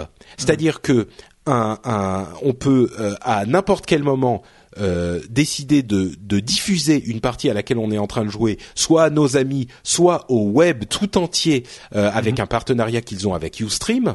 Euh, donc on peut facilement streamer notre notre partie qui est sur notre console et en plus, les personnes qui sont de l'autre côté, c'est toujours de la technologie euh, de type Gaikai, peuvent prendre le contrôle de notre partie si on leur en donne l'autorisation, bien sûr. Donc, euh, on pourra facilement euh, streamer nos parties et quelqu'un pourra en prendre le contrôle pour nous aider ou pour nous montrer ce qu'il faut faire ou Dieu sait quoi encore. C'est génial. ah, je sais pas là, si par tu contre, tu... de, ouais, tu te souviens de Justin.tv Tout à fait. eux ont lancé un service qui s'appelle Twitch qui enfin une renaissance ou leur pivot. Et euh, c'est vrai qui que fonctionne très très bien. Ouais. Ça m'arrive de regarder des parties et je trouve ça génial parce qu'il y a des jeux que je connais pas. Enfin, c'est comme ça que je me tiens un minimum à jour sur le monde du jeu. Mmh. Et franchement, c'est sympa. Euh, et je m'étonne moi-même à apprécier. Donc là, si en plus tu peux prendre le contrôle, ah, c'est, je trouve ça vraiment cool. Ouais. D'accord. Bon, c'est quelque chose qui te parle un peu plus. Euh, entre parenthèses, on pourra aussi la, la console enregistrera toujours les 15 dernières minutes de jeu et on pourra très facilement, euh, il y a un bouton share, euh, un bouton partage sur la manette qui permet très facilement d'aller découper un petit morceau de ces 15 dernières minutes, on peut dire quelques secondes ou quelques dizaines de secondes, et d'aller les partager sur Facebook ou ailleurs. Euh, de cette manière aussi, si on fait un truc marrant et qu'on a envie de le partager avec avec ses potes, par exemple, on est en train de jouer contre quelqu'un sur un jeu de combat et on l'explose littéralement et on se dit ah je vais aller le poster sur son mur Facebook Facebook. Euh, on peut mettre la vidéo, c'est marrant aussi, je pense. Moi, je trouve ça super intéressant. Et puis, j'avais été étonné parce que de, euh, dans une épisode de Niptech, on en avait aussi parlé euh, du nombre de personnes qui postent ce genre de petites vidéos déjà sur YouTube et le nombre de personnes qui les regardent surtout. Hmm. Et donc ça a l'air d'être un univers énorme que personnellement, vu que je suis pas gamer, je connais pas, mais qui intéresse énormément, énormément de gens. Donc euh, je trouve pas mal. Ce qui m'étonne, c'est le partenariat avec UStream et pas le partenariat avec YouTube. Ça, ça, m'étonne. Bah, J'imagine que YouTube euh, leur demandait des des euh, des enfin avaient des conditions euh, qu'ils ne pouvaient pas accepter. UStream, euh, évidemment, c'est un deal énorme pour eux, donc ils ont dû leur faire des conditions intéressantes. Mm-hmm. et puis finalement, si ça fonctionne, j'imagine que UStream va mettre le paquet pour que ça fonctionne. Sony n'a besoin que d'une que d'un back-end quoi, d'un truc pour afficher les vidéos dans les pages Facebook ou sur les sites web en, en, en MBD ou ce genre de choses quoi. Euh, dernière info quand même, euh, le, il n'y aura pas de blocage des jeux d'occasion, ça a été confirmé par Sony. Euh, il y avait des rumeurs qui couraient pendant quelques temps sur ce sujet, puisque les, il y avait un brevet qui avait été déposé par Sony à, à, cet effet, et Sony a confirmé qu'il n'y aurait pas de blocage des jeux d'occasion. Je pense que par contre, on aura une, une, mise en avant un petit peu plus importante des jeux en ligne, enfin dans ce sens de la, de la vente numérique, et que peut-être qu'on aura des jeux moins chers en numérique. C'est possible. On verra bien ce que ça donne. Euh, voilà donc pour ce petit euh, ce petit résumé des infos de la PlayStation 4 parce que moi j'avais envie de le faire parce que je trouve que il y avait des choses quand même encore une fois intéressantes avec cette PlayStation qui étaient souvent passées sous silence euh, parce que les gens se concentrent sur les graphismes qui sont comme ci ou comme ça ou super incroyables etc et bon il y avait des fonctionnalités physiques de la console elle-même que je trouvais que je trouvais intéressantes par contre, on n'a pas vu la console elle-même. Euh, ça, il faudra sans doute attendre le 3. Et les dernières rumeurs font état d'une présentation de la nouvelle Xbox euh, fin avril. Donc les choses sont agitées dans le domaine des jeux vidéo en ce moment. Voilà pour notre euh, grosse partie principale. Et on va maintenant passer à notre sponsor. Notre sponsor, vous le savez, c'est, euh, j'allais dire c'est Ustream. Non, c'est pas Ustream, c'est Pritel bien sûr. Euh, Pritel, c'est un opérateur de téléphonie mobile virtuel, un MVNO, euh, qui est le papa de ce fameux forfait modulo qui vous permet de payer chaque mois ce que vous avez consommé sans avoir besoin de choisir votre forfait à chaque fois. Lui, il s'adapte automatiquement à ce que vous avez consommé, que ça soit de la voix, de la data, etc., etc. Eh bien, là, pendant encore deux ou trois jours seulement seulement, il y a un code promo plutôt sympathique qui vous permet d'avoir 4,90 euros, 4,90 euros euh, de euh, d'avoir sur votre première facture sur un forfait modulo grâce au code promo Pritel 0213 et si vous voulez euh, vous intéresser à l'ADSL que fournit également Pritel pour des tarifs très intéressants là aussi, vous pouvez aussi avoir un avoir de 5 euros sur votre première facture ADSL Pritel grâce au code ADSL 2013. Donc 4,90€ d'un côté, 5 euros de l'autre, euh, en plus avec des offres qui vous permettent de faire des économies de toute façon, c'est plutôt pas mal et je vous recommande d'aller y faire un tour. Je rappelle les deux codes promo, Pritel 0213 pour l'offre téléphonie mobile et ADSL 2013 pour l'offre ADSL. On remercie Pritel de son sponsoring et ces offres entre parenthèses sont valables jusqu'au 28 février.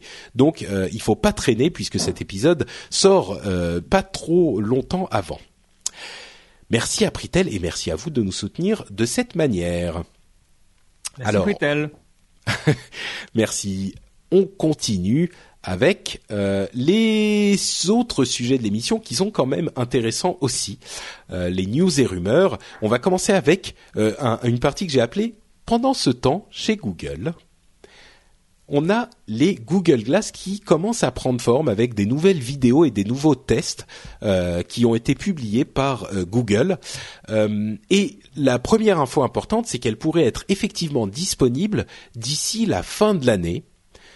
Et, disponible pour le grand public. Donc, on a quand même un horizon qui est pas trop lointain. et on a des, vidéos et des tests qui sont parus des modèles d'aujourd'hui, qui sont des modèles de développement bien sûr, mais qui commencent à être relativement finis et relativement bien conçus. Euh, je, laisserai les auditeurs, si c'est pas encore le cas, aller voir les vidéos euh, qui, qui, présentent ces, produits, euh, et je vais vous demander vous qu'est-ce que vous en pensez de ces Google Glass aujourd'hui qu'elles commencent à se à se concrétiser vraiment, à prendre forme vraiment? Bon, moi, euh, je vais prendre la parole vu que tout le monde sait que Ben est un ancien Googler, donc il n'est pas du tout objectif. Objectif. Hein. donc euh, il trouve tout cool et tout est incroyable chez Google. Alors moi, je dois dire, je suis, je suis complètement obsédé par euh, par ça, quoi. Je, depuis le jour où je les ai vus, c'est le jour où je me suis dit que je les voulais et que et que je trouvais que c'était l'étape l'étape en dessus euh, qu'il nous fallait. J'ai lu un article très très intéressant euh, dans TheVerge.com, donc c'est en anglais, mais désolé, c'est Joshua Topolsky, hein, il, est, il est assez connu. Euh, qui... Ah bah The Verge, on en parle tout le temps dans cette émission. J'espère que tous les auditeurs seront allés y jeter un coup d'œil parce que c'est une excellente publication. Oui, c'est vraiment pas mal. Alors c'est un, un grand format, hein, il a pris le temps de, de, de noter exactement son expérience et il teste euh, Google Glass, il explique qu'est-ce qu'il ressent, qu'est-ce qu'il voit qu'est-ce qui, euh, euh, comment comment ça se passe de marcher dans la rue avec. Et alors, euh, ce que j'ai trouvé marrant, c'est juste la fin où il, dit vraiment que, je vais dire en anglais, c'est the question is no longer if but when. La question n'est plus quand, n'est plus si, mais quand.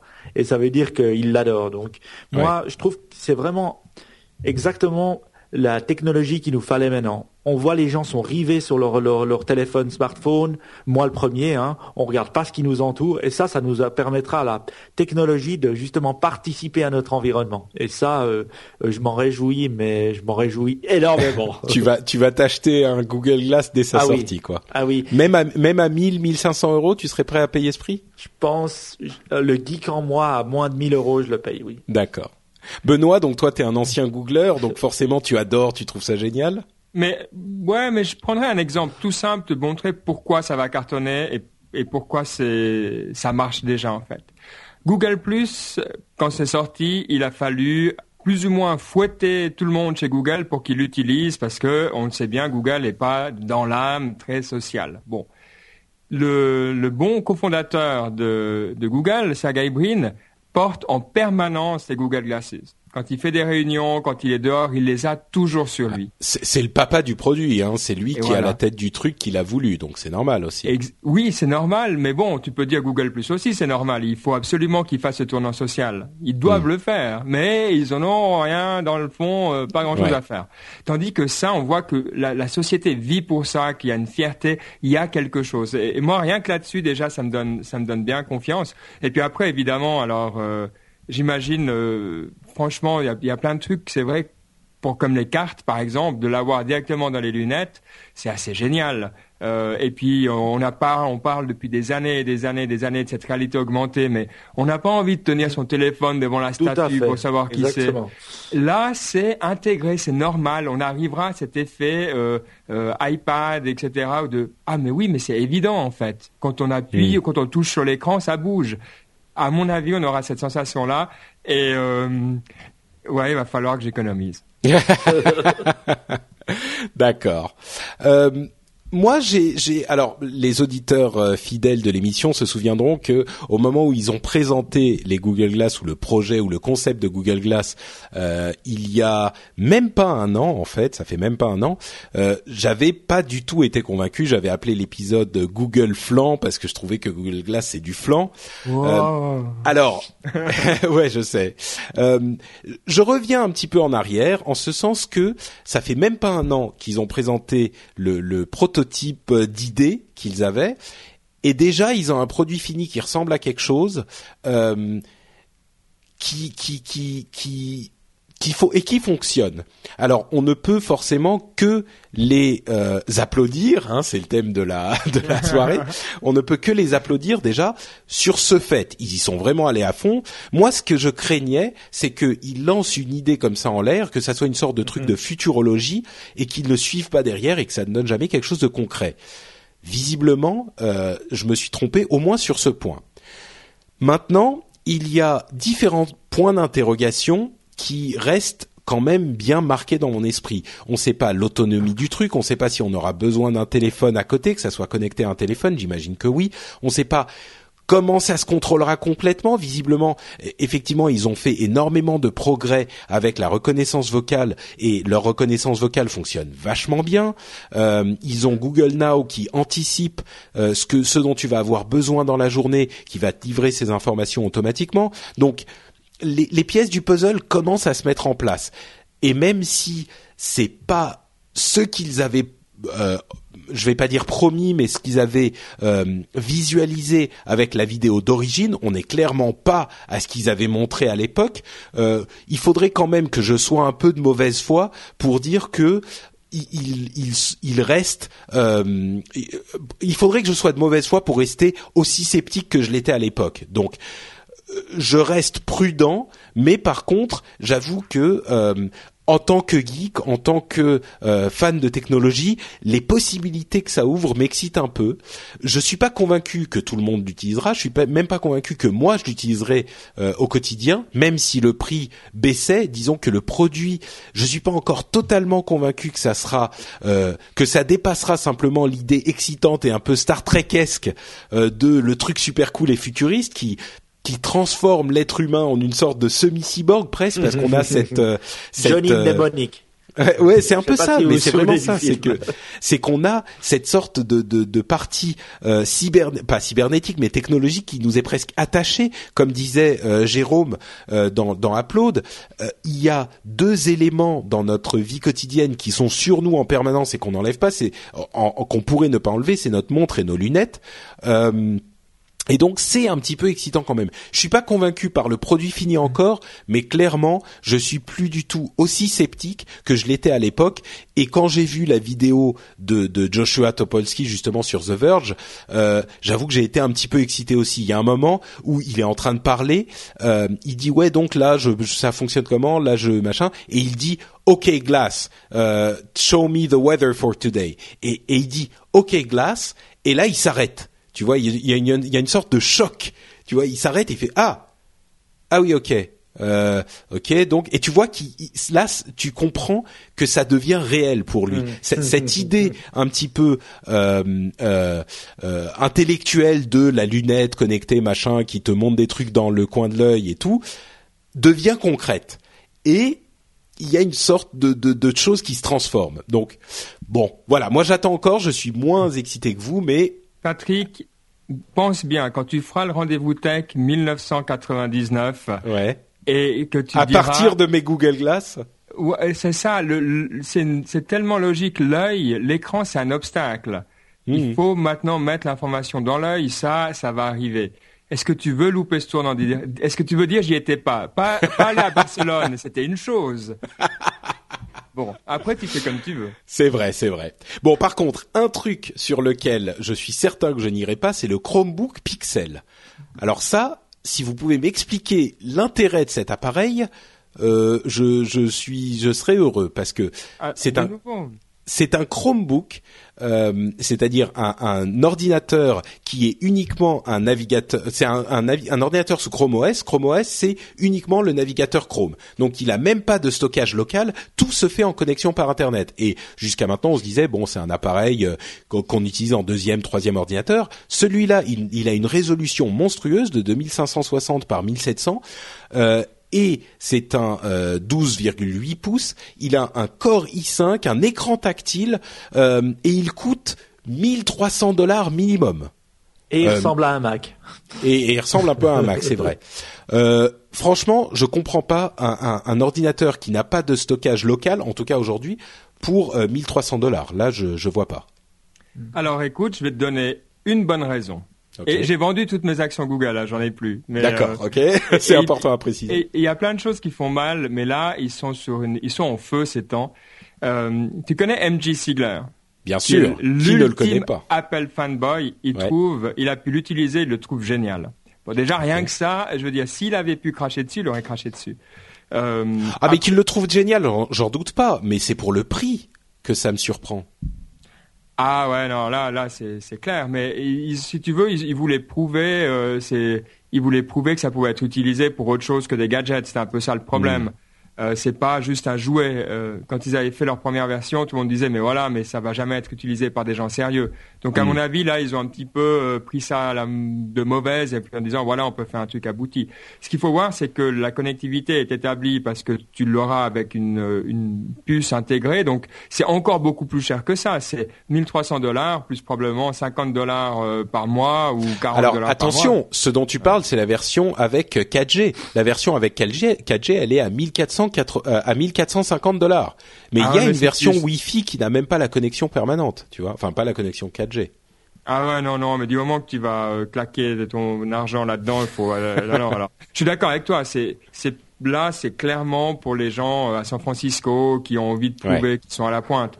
on verra pas ça de sitôt chez nous. Ouais. Ouais. Enfin, moi, ça me pose vraiment une question sur euh, Chrome OS parce qu'on en entend euh, parler et puis euh, ouais, ils en parlent, mais j'ai- jamais concrètement moi-même utilisé un Chromebook et j'ai pas vu beaucoup de gens en utiliser autour de moi. Donc, je, j'avoue, je- moi, je pense que Google, et je suis du même avis que Ben, l'utilise un peu pour montrer ce qu'ils savent faire, Hmm. montrer aux développeurs ce qu'ils savent faire, montrer et faire de la pub pour pour le Chromebook. Mais jusqu'à maintenant, moi, je mets euh, Chrome OS et le Chromebook exactement au même niveau que euh, Google c'est-à-dire euh, quelque chose qui fonctionne mais qui n'est pas grand public. Bah écoute, peut-être que tu pourras aller dans les Google Store, les boutiques physiques qui vont ouvrir euh, bientôt, euh, un petit peu comme euh, Apple et Microsoft, Mhm. euh, pour essayer le Chromebook et tu seras séduit. Le jour où tu iras acheter tes Google Glass euh, dans le Chrome, dans le Google Store, ils sont vraiment Mais- en train d'ouvrir beaucoup de boutiques physiques. Attends, j'ai quand même une question, Patrick. Ouais. Est-ce que tu es d'accord ou pas que d'ici 5 à 10 ans, on n'aura plus de, de- de système d'exploitation euh, sur le disque dur? C'est-à-dire que on n'aura probablement plus qu'une toute petite partie en local et tout sur le, le cloud ou pas Parce que moi, c'est ça où je me dis, Hmm. ils sont en train de préparer dans 5 ans et ils voudront être les meilleurs là-dedans. Donc ils veulent, ils veulent tuer Microsoft en gros. Et Bah, si on n'est pas que- d'accord là-dessus, alors ouais, c'est différent. Je dirais que c'est une, il y aura très certain. Bon, ok. Je pense qu'il y aura très certainement un OS au moins qui fonctionnera comme ça. Je dis pas qu'ils seront tous comme ça, mais euh, le jour où la 4G est partout, c'est sûr que un, un OS comme euh, comme euh, Chrome OS est beaucoup plus cohérent. Mais en même temps, si tu peux avoir du stockage euh, local euh, et, et à, et à ces tarifs de Chromebook Pixel, tu peux en avoir du stockage local. Pourquoi t'en priver? Tu vois, c'est c'est aussi ça la question. Bon, question qui restera sans réponse pendant encore quelques temps. Euh, une autre partie que j'ai appelée affaires gouvernementales et européennes, euh, sur laquelle je vais passer un petit peu plus rapidement, mais il y a des trucs marrants dans l'histoire. D'abord, on a vu il y a quelques, il y a deux semaines ou une semaine, un rapport sorti par Adopi sur les digital natives, les euh, les jeunes qui utilisent les les, les technologies numériques. Euh, qui est une sorte de rapport très sérieux, qui leur amène, qui les amène à des conclusions sérieuses sur les comportements de la jeunesse par rapport au téléchargement, au piratage, etc. Et j'ai été totalement atterré de voir que cette étude a été faite sur non pas euh, 5000, non pas 1000, non pas 500 personnes, mais sur 30 personnes. Et en plus, ils les ont divisées en différentes tranches d'âge. Donc, euh, genre pour les 15-20 euh, ans, ils avaient 4 personnes, quoi et, et, ils tirent des conclusions de cette étude entre guillemets euh, qu'ils vont certainement mettre en avant dans euh, des, des, des, des, propositions et des rapports qui ça me ça me ça me me me, me j'en trouve même plus mes mots tellement ça m'énerve euh, c'est honteux comme pratique. N'importe quel statisticien saura vous dire que, enfin, n'importe quelle personne qui a un minimum de bon sens saura vous dire que c'est totalement ineptes et malgré ça, ils peuvent, ils ont le l'audace de sortir quelque chose comme ça. Ça me ça me fait sortir de mes gonds. Quoi, Moi, je, peux te dire pourquoi ils l'ont ils ont utilisé 30. Euh, parce que dans les livres, alors j'étais euh, pendant une année assez brièvement, mais j'étais euh, assistant de statistique à l'université de Lausanne. D'accord. Et il se trouve que dans le monde des statistiques, va savoir pourquoi, bah, pour quelques bonnes raisons, enfin, le nombre 30, ça partir le moment à partir duquel tu passes du qualitatif au quantitatif. Donc, dans les cours, quand tu es en psycho ou en sociologie, on te dit, il faut en tout cas 30 pour faire du quantitatif. Donc, je parie que c'est un sociologue qui a fait ça. Il a vu son truc, il a dit 30, génial, j'ai du quantitatif, et il est parti tête baissée. Et, vas-y. Je, suis à peu près certain. C'est très possible, ouais. Donc, de 1 à 29, c'est euh, qualitatif, et de 30 à 14 milliards, c'est quantitatif. Eux, ils ont pris 30. Voilà, quand tu as fait statistique 1 au 1, puis que ton prof, il était sympa de te faire passer, parce que voilà. ok, bon. En attendant, on a quand même une, bonne nouvelle, enfin une nouvelle suivie d'une bonne. Euh, le plan d'aide au développement de la fibre en Europe euh, est passé à l'as dans le budget 2014-2020. On passe de 9 millions à 1 million. Alors ça, c'est franchement dommage. En même temps, même avec 9 millions, je suis pas certain qu'ils auraient pu développer toute la fibre dans l'Europe, mais c'est pas trop trop grave parce qu'en même temps la France a annoncé, enfin, euh, euh, ah j'ai un j'ai un trou. Euh, Hollande, voilà, merci. François Hollande euh, a annoncé euh, une, une, mesure tout à fait excellente. On va, on va te le reprocher ça dans le. ah bah c'est non mais j'ai un trou, ça m'arrive. François Hollande, en plus j'en dis du bien, c'est c'est largement mérité. 20 milliards d'euros sur 10 ans pour développer le numérique dans le pays.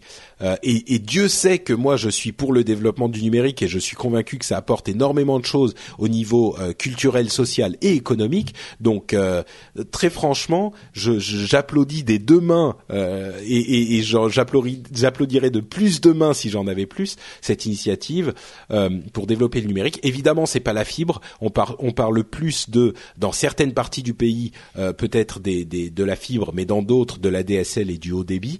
Euh, mais bon, c'est évidemment euh, une bonne nouvelle. Et c'est fait à travers des, euh, des, sociétés comme France Télécom qui appartiennent. Est-ce que ça appartient toujours à l'État petit... Alors c'est, c'est divisé en trois. Je vais pas rentrer dans les détails, mais il y a une partie qui passera par euh, les collectivités, une partie par les sociétés, etc., etc. D'accord. Ouais. Ouais. Bon, alors effectivement, chapeau. S'ils arrivent à le mettre en place, surtout quand on pense à, toutes les, les, opportunités maintenant de travail à distance, etc., c'est super bien vu. Ouais. Oui, on est d'accord. Euh, L'ARCEP a donné son accord pour l'utilisation de la fréquence 1800 MHz euh, pour la 4G à Bouygues. Bouygues l'avait demandé il y a un moment euh, et les autres opérateurs disaient ah mais c'est dégueulasse, nous on a payé super cher nos licences 4G et eux s'ils peuvent reconvertir leur ancienne euh, fréquence 1800 MHz qu'ils utilisaient pour la 2G à l'époque en 4G, du coup on a payé pour rien. Bon, l'ARCEP euh, a donné son accord avec évidemment des, euh, conditions spécifiques qui font que Bouygues devra payer aussi sur l'utilisation, mais ça devrait accélérer l'arrivée de la 4G euh, en France et c'est une bonne nouvelle. Donc 4G, on veut dire LTE, c'est ça? Oui, oui, oui. Alors, est-ce que tu as déjà utilisé du LTE euh, en France, euh, Patrick? Non, bah non, non, pas du tout. Ok. Alors euh, nous, ça, ça vient d'arriver euh, chez Swisscom et c'est arrivé avec la nouvelle version de l'iOS. On a pu l'utiliser donc iOS 6.0.1. On a pu commencer à utiliser le LTE. D'accord. Alors pff, moi, j'ai été tellement déçu. Alors déjà, c'est très oh très non, restreint. me dis pas ça. Alors, je, moi, je, pour pour ce que j'ai testé. Alors, j'étais tout content de voir le petit nom LTE dans mon Ouais. à côté du logo Swisscom Pour, pour en ceux qui haut savent sur la pas, gauche. pour ceux qui savent pas, LTE c'est Long Term Evolution, c'est le nom, euh, l'un des noms de la 4G. Je, je, je savais pas. Merci, j'apprends un truc. prie. Et euh, le, le truc, c'est que j'ai testé en me disant waouh, alors c'est c'est vraiment génial. Je vais pouvoir télécharger des podcasts, je vais pouvoir faire des trucs. Alors je me suis assis dans ma voiture et j'ai commencé à, à, à faire le geek. Mais alors je, je voyais, je sentais une petite différence, notamment quand, quand j'utilisais le furteur. Hein, Je vais utiliser les mots français. Et, euh, mais sinon, pour tout le téléchargement, euh, je- alors j'ai essayé plusieurs podcasts, ça allait extrêmement lentement. Donc, je ne sais pas si c'est Swisscom qui fait des tests actuellement et qui sont pas vraiment performants, mais en tout cas, j'entends des bons, au- des, des, des, des bonnes choses aux États-Unis pour certains opérateurs, mais en tout cas, pour l'instant, je suis plutôt déçu. D'accord. Bah écoute, c'est sûr que les tests euh, sont très très concluants pour ceux qui ont la, la 4G. Peut-être que Swiss, Swisscom euh, il va plus lentement que les autres ou Comme les Suisses. comme les Suisses. Ah, ils sont suisses, c'est Ah Swisscom. Bon, euh, autre info, Orange rachète les 51% de Dailymotion. Euh, vous savez qu'ils avaient déjà 49%. Aujourd'hui, Orange va, va être propriétaire total de Dailymotion. Euh, là, ça, je mettrai ça très très rapidement en rapport avec euh, les discussions qu'on avait eues il y a quelque temps sur Free qui bloquait YouTube, etc. Et on disait mais vous savez c'est c'est un problème parce que si un, un FAI peut choisir euh, quel quel service il va privilégier ou non, ça peut vraiment être un problème pour le net. Et là, on se rend bien compte évidemment que quand Dailymotion appartient à Orange, euh, si on autorise les opérateurs à privilégier tel ou tel service, euh, ils vont peut-être être plus euh, prompts à demander à YouTube de, de payer pour pouvoir les diffuser et privilégier Dailymotion. Donc c'est ce type euh, de, de choses qu'on pourrait craindre. Évidemment, on, imagine que Orange restera quand même euh, assez honnête à ce niveau-là euh, et qu'ils ne feront pas ça dans, ce cas précis, mais c'est de ce genre de problème qu'on parlait. Entre parenthèses, on va on va pas forcément parler beaucoup de de, Free, euh, mais vous avez vu cette histoire de Xavier Niel qui a euh, qui a fait perquisitionner chez un journaliste qui avait écrit des choses sur lui. Enfin, moi j'ai l'impression que sincèrement, hein, je je dis pas ça, je Free est la meilleure chose qui soit arrivée au monde des télécoms en France. En 2000, ils ont révolutionné la DSL. En 2012, ils ont révolutionné la mobilité. Ceci dit, j'ai l'impression que, Xavier Niel est un peu en train de péter les plombs. Euh, Il y a un, journaliste qui a écrit un truc qui lui plaisait pas, il fait perquisi- perquisitionner chez lui, il fait des... Enfin, il part un petit peu dans tous les sens. Euh, ça m'inquiète un tout petit peu et entre ça et YouTube et, et etc. Euh, je autant je suis reconnaissant pour Free, autant je me je suis plus tout à fait derrière eux comme je l'ai été à une époque quoi. Moi, moi, ce qui m'hallucine en entendant une, une info comme ça, c'est que comment euh, une personne d'une d'une compagnie privée peut faire perquisitionner chez un journaliste. Normalement, Ah bah, c'est qui arrive. Et évidemment, il est passé, il a fait, il a demandé, Oui. il a porté des plaintes, il a fait porter plainte, enfin, il a porté plainte, etc. Bon, vous pouvez trouver le, le- la news euh, sur le web très facilement. Euh, mais bon, c'était ah pardon, c'était pas, c'était un prof. Euh, Ouais, je dis une bêtise. C'était un prof qui chez qui il a fait perquisi- perquisitionner parce qu'il avait fait une une une étude intitulée Free quand l'idéologie de la concurrence dessert l'économie. Bon, je sais pas ce qu'il dit dans cette étude, euh, mais lisez l'article, c'est pas tout à fait net quoi. Bref, euh, aparté sur Free terminé. Euh, Quant le moteur de recherche français. C'est un moteur de recherche qui a été lancé il y a deux semaines avec euh, force, euh, euh, fierté médiatique francophone. c'est une sorte de moteur de recherche qui agrège le web, le live, le social, les, les, les personnalités, les personnes et le shopping dans une interface révolutionnaire qui fait que ils vont prendre d'assaut Google d'ici quelques temps. En tout cas, c'est le moteur de recherche français. Euh, je sais que vous avez eu une, euh, une euh, approche un petit peu critique de, de, de Quant dans, dans Niptech. Vous pouvez nous dire ce que vous en avez pensé? Écoute, s'il était sorti en 2002, ça aurait été franchement l'émeute. c'est faux à tous les points de vue. Euh, de nouveau, je suis là, je suis désolé. C'est là où ça me fait mal d'avoir été chez Google parce que voilà, les gens pourraient dire ouais, ils recommencent.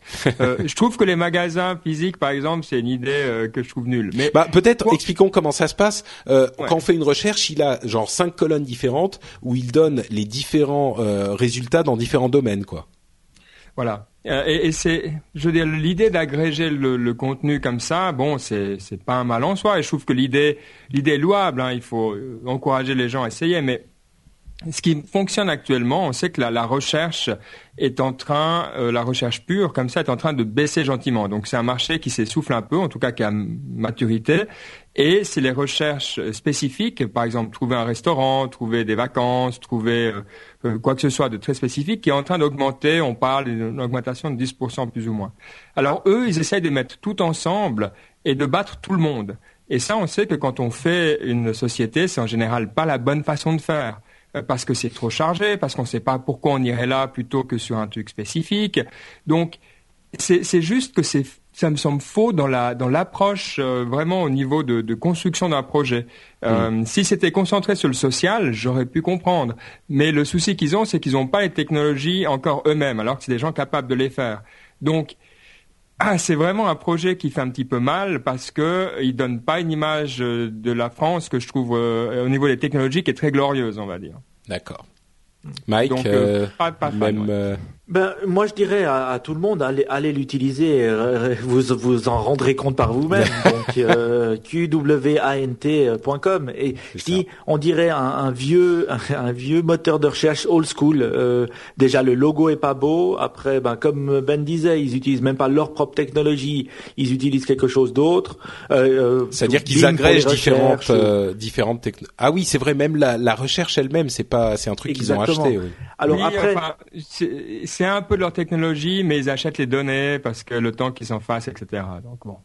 Alors, moi, je, moi, je trouve que ce qu'il faut leur, les féliciter, c'est pour le buzz qu'ils ont réussi à créer à partir de rien. Donc euh, l'agence PR qui travaille pour eux a fait du bon travail et a réussi à faire un buzz sur rien. Après, moi, moi, je pense juste sur ce point précis, euh, je pense que les médias français étaient tellement heureux de dire c'est le Google français et euh, tiens Google, voilà, c'est ça, c'est pour toi. Euh, c'est pour ça qu'ils ont. Bon, évidemment, ils ont fait une campagne euh, campagne PR, mais c'était pas Enfin bref, bon, vas-y, continue. Hmm. non, mais moi, ce que je me dis, c'est que si on veut concurrencer Google, finalement, on doit faire quelque chose de beaucoup mieux. Parce que 80% euh, des gens sont sur Google, même plus en Europe. Et je dis, pour me faire changer, il faut vraiment que j'ai une valeur ajoutée incroyable. C'est pour ça que je ne change jamais à Bing, parce que j'ai beau aller sur Bing de temps en temps, là, c'est pas une valeur ajoutée pour moi. Au mieux, c'est aussi bien, quoi. Voilà. C'est et, le donc Google est beaucoup mieux, l'interface est beaucoup plus simple, beaucoup plus jolie. Donc euh, voilà, il y a même pas de quoi en parler, je dirais. D'accord. Bon, qu'est-ce bah, que tu en penses, toi, Patrick Quand même, je, suis curieux parce que c'est vrai que, enfin, nous on était un peu critique, mais est-ce que tu es plus euh, gentil avec? Est-ce que tu y vois un intérêt? Bah. ok, bon. Voilà. Jugez par vous-même. QWANT, moi ça m'inspire un soupir d'accord. Bon, on est d'accord. Euh, et on va conclure avec le dernier petit sujet, c'est les changements de fonctionnement des licences Office 2013 qui ont fait beaucoup hmm. beaucoup de bruit euh, parce que aujourd'hui Office 2013, si vous l'achetez en magasin, si vous achetez une licence, même à vrai dire électronique, euh, vous pouvez l'installer sur un ordinateur et vous ne pouvez plus la transférer. C'est-à-dire que même si vous changez d'ordinateur, vous pouvez pas transférer la licence que vous avez achetée de euh, l'ordinateur où vous l'avez installé à un autre. Donc c'est quand même euh, quelque chose d'assez drastique. Euh, ça a fait hurler beaucoup de gens. Tout le monde a compris que c'était certainement pour favoriser euh, l'abonnement annuel de Google, pardon, de Office 365, qui est un petit peu moins cher qu'une licence générale à l'année. donc vous payez, je crois, c'est 99 dollars par an ou 99 euros par an, et vous pouvez l'installer sur cinq ordinateurs et vous pouvez transférer, etc. Euh, alors que Office 2013 acheté, c'est une seule installation, pas transférable. Euh, ça a fait évidemment beaucoup de bruit. Tout le monde s'est dit mais scandale machin. Et on comprend qu'ils poussent Office 365. Ils ont comparé, euh, ils ont fait une sorte de petit arrangement pour comparer à la manière dont étaient gérées les versions d'Office 2010 en product key, donc en clé vous achetiez, qui n'était pas transférable non plus, qui était généralement utilisé pour les entreprises, avec la version euh, full package, donc le produit qu'on achetait en boîte, qui lui était transférable et qui avait trois installations par euh, par produit. Donc en gros, euh, la, Office 2013 en boîte est aujourd'hui l'équivalent de la version clé d'avant et Office 365 est l'équivalent de la version boîte d'avant. C'est un petit peu euh, capillotracté, mais on comprend euh, ce qu'ils veulent mm. faire. Bah, ce qu'ils veulent faire, c'est clair, c'est nous pousser vers la, vers la version dématérialisée et vers la version abonnement, qui sera euh, pour eux, ils veulent vendre du service aujourd'hui plus que des boîtes. Donc euh, le truc, c'est que mm. ça, c'est pas avantageux pour tout le monde parce que si on n'a qu'un seul ordinateur où on veut l'installer, c'est évidemment pas un, bon deal. Si on a trois quatre ordinateurs où on veut l'installer, le, choix de Office 365 est a priori plus intéressant, je pense, mm. de toute façon. Ce qui est marrant euh, sur ce que tu me dis, moi je l'ai pas testé encore Office 2013, mais c'est euh, les, les, les, critiques qui arrivent quand on change son, son modèle de, de, de pricing finalement. Euh, mm. euh on voit que les gens depuis des années sont habitués à payer euh, leur leur CD, leur CD oui, Office et pouvoir l'installer n'importe où. Et ce changement de paradigme est difficile à comprendre aussi par par le consommateur, ce que je comprends. Hein, euh, bah, c'est ça, c'est que on, a l'impression qu'on a acheté quelque chose et on peut en faire ce qu'on veut. Oui. Tu vois, j'ai acheté le, logiciel. Si je l'utilise, alors sur un ordinateur et que je l'utilise sur un autre ordinateur ensuite, mais que tu vois, je l'utilise plus que sur un seul. C'est, c'est les, les clés produits sont activées, donc on, ils sont sûrs qu'on l'utilise que sur un seul ordinateur à la fois. Je comprends que c'est un changement qui mhm. soit difficile à, à, intégrer quoi pour l'utilisateur normal. Mhm. Ouais. Mhm. Mais bon, là, c'est un petit peu le sens de l'histoire. Je crois que c'est difficile aussi de se battre contre. Oui, mais s'ils voulaient faire ça, parce que qu'est-ce que font les gens qui réussissent dans ce domaine euh, des, des, des, logiciels euh, as a service? Souvent, il y a un freemium model, c'est-à-dire qu'on peut aussi avoir un modèle gratuit. Donc, j'imagine s'ils allaient dans cette direction-là, ils devraient aussi euh, pouvoir permettre peut-être, pourquoi pas, une, une, version très simple de Office. mais elle existe. Si je ne m'abuse, Office 365 existe, enfin Office Live existe aussi en version euh, gratuite, je crois bien. Hein. Faudra que, que je ah, vérifie, mais ouais, je crois bien.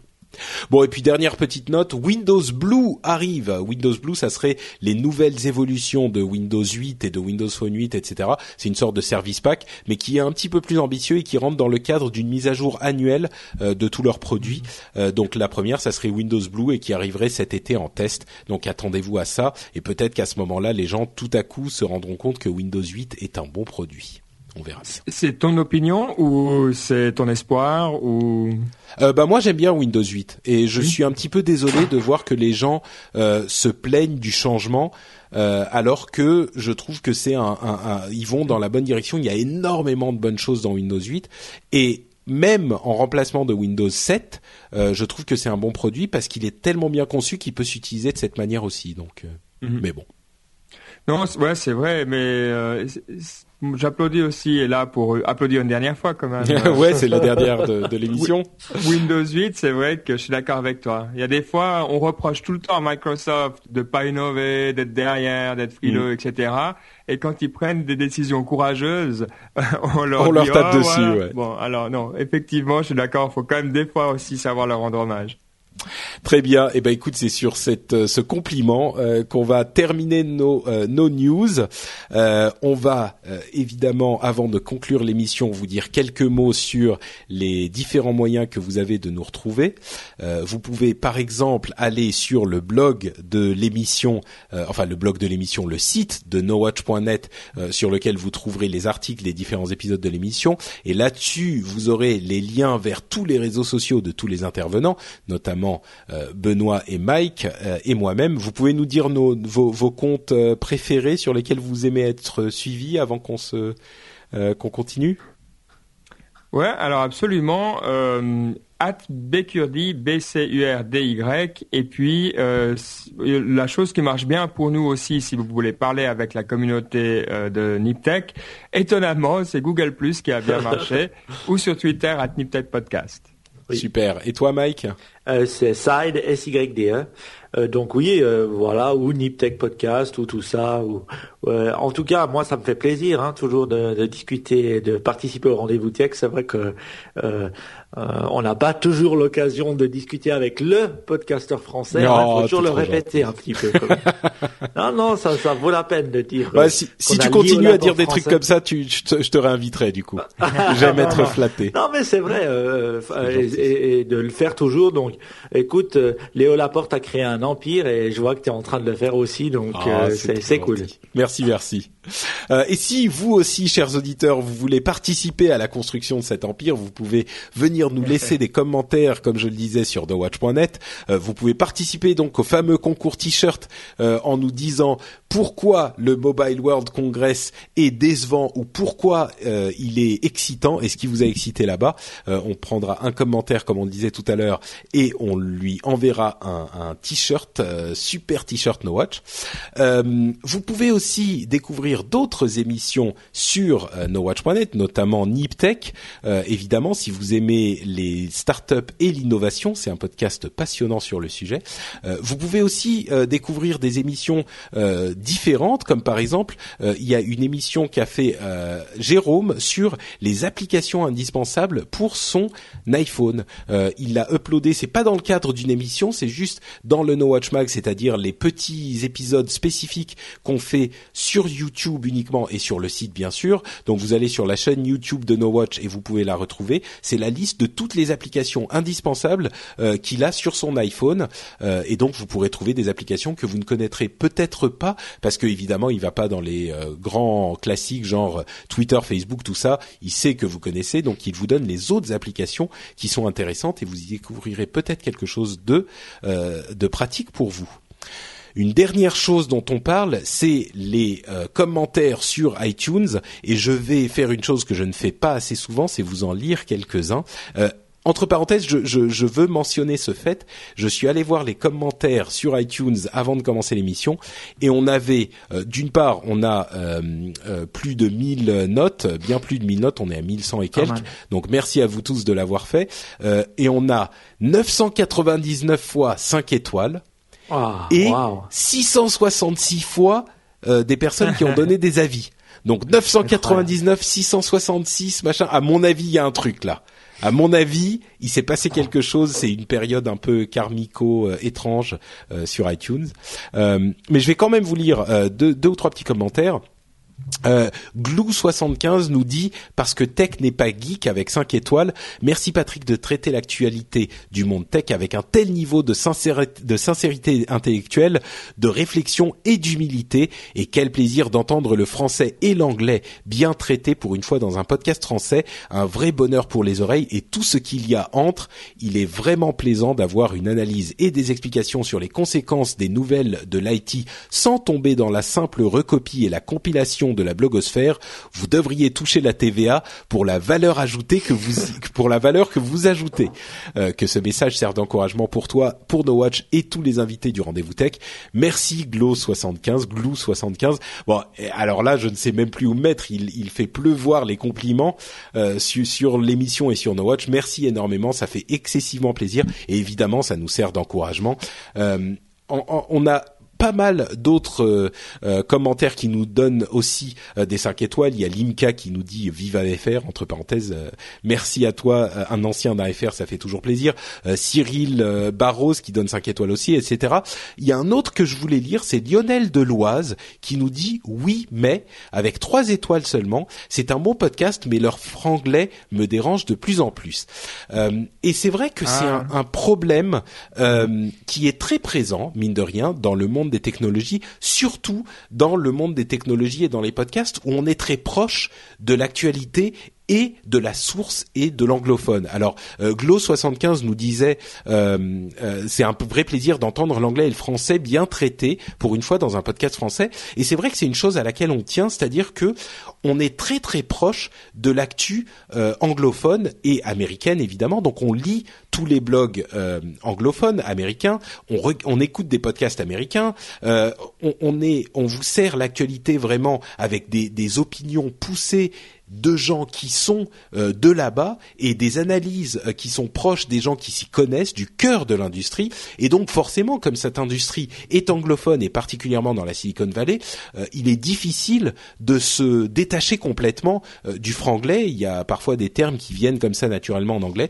Donc je comprends Lionel Deloise que ça que ça t'irrite un petit peu. Malheureusement, c'est quelque chose qui, à mon avis, est important. Euh, cette proximité avec l'anglophone et la Silicon Valley, c'est important à garder, et c'est ce qui fait que nos émissions, comme le dit euh, Glou 75, traitent bien cette actualité qui, malheureusement, à mon sens, est trop souvent traitée un petit peu par-dessus la jambe euh, dans les médias français, parce que c'est pas non plus un truc qu'ils les, qu'ils suivent avec autant d'assiduité que nous on le fait. Ils parlent peut-être un petit peu plus à du grand public. Donc euh, donc voilà, euh, c'était un petit commentaire que, que je voulais faire sur le sujet. Parce que toi, nous, c'est vrai que alors toi, tu, tu trouves que tu fais beaucoup d'efforts et tu maltraites vraiment pas trop. Dans Niptech, c'est bien pire. Je veux dire, il y a des fois, on sait plus tellement que toi, c'est vraiment un mélange. Et pourtant, personne, on n'a vraiment jamais eu de remarque dans ce sens-là. Et je me dis, c'est parce qu'on est suisse, les gens se disent, de toute manière, ils parlent une sorte de, de français un petit peu euh, exotique. Bon, alors, euh, ça va. Mais euh, ouais, c'est intéressant que, que tu aies ces remarques. Bah, je pense, moi, tu sais, je fais vraiment des efforts importants à ce niveau parce que l'idée du rendez-vous tech, c'était que ça soit vraiment accessible à n'importe qui. Et c'est pour ça, par exemple, sur LTE, j'ai expliqué le terme LTE. Je fais souvent, je reprends les gens en expliquant les termes parce que l'idée, c'est que n'importe qui puisse comprendre ce dont on parle. Le but c'est d'être grand public. Alors évidemment, ça n'intéresse pas forcément tout le monde parce qu'on est assez précis, mais les gens qui, s'intéressent à la technologie euh, peuvent écouter même s'ils n'ont pas des connaissances et même s'ils suivent pas ça euh, au quotidien, tu vois. Ils, peuvent écouter un épisode tous les 15 jours, euh, un épisode de l'émission, et ils vont savoir tout ce qui s'est passé sans forcément être des experts du sujet, euh, être des experts dans le domaine. Donc moi, c'est vraiment l'optique de l'émission, et, et, et c'est pour ça que effectivement, j'essaye de ratisser un petit peu large en restant précis. Euh, c'est peut-être un petit peu différent effectivement d'une émission comme Nitech où vous parlez à la communauté euh, des gens qui sont intéressés aux startups, à l'innovation, à, à, ce genre de choses, quoi. Oui, as raison. Ouais, tu le fais très bien, c'est vrai. Bah écoute, euh, je te remercie et je vous remercie encore une fois de laisser des commentaires sur iTunes. On vous raconte tout le temps que c'est important. Euh, si vous voulez le faire, n'hésitez pas à le faire. Euh, ça nous donne toujours un petit coup de main et on vous est extrêmement reconnaissant de le faire et de nous suivre sur No Watch, sur Twitter, sur YouTube et ailleurs. Et sur ces bons mots et ces avalanches de remerciements, on va se quitter et on va vous dire qu'on se retrouve dans 15 jours pour un nouvel épisode du Rendez-vous Tech en vous faisant tout plein de grosses bises virtuelles d'ici là. Merci Benoît, merci Mike, merci à tous et à dans 15 jours. Ciao ciao. Ciao. Ciao ciao.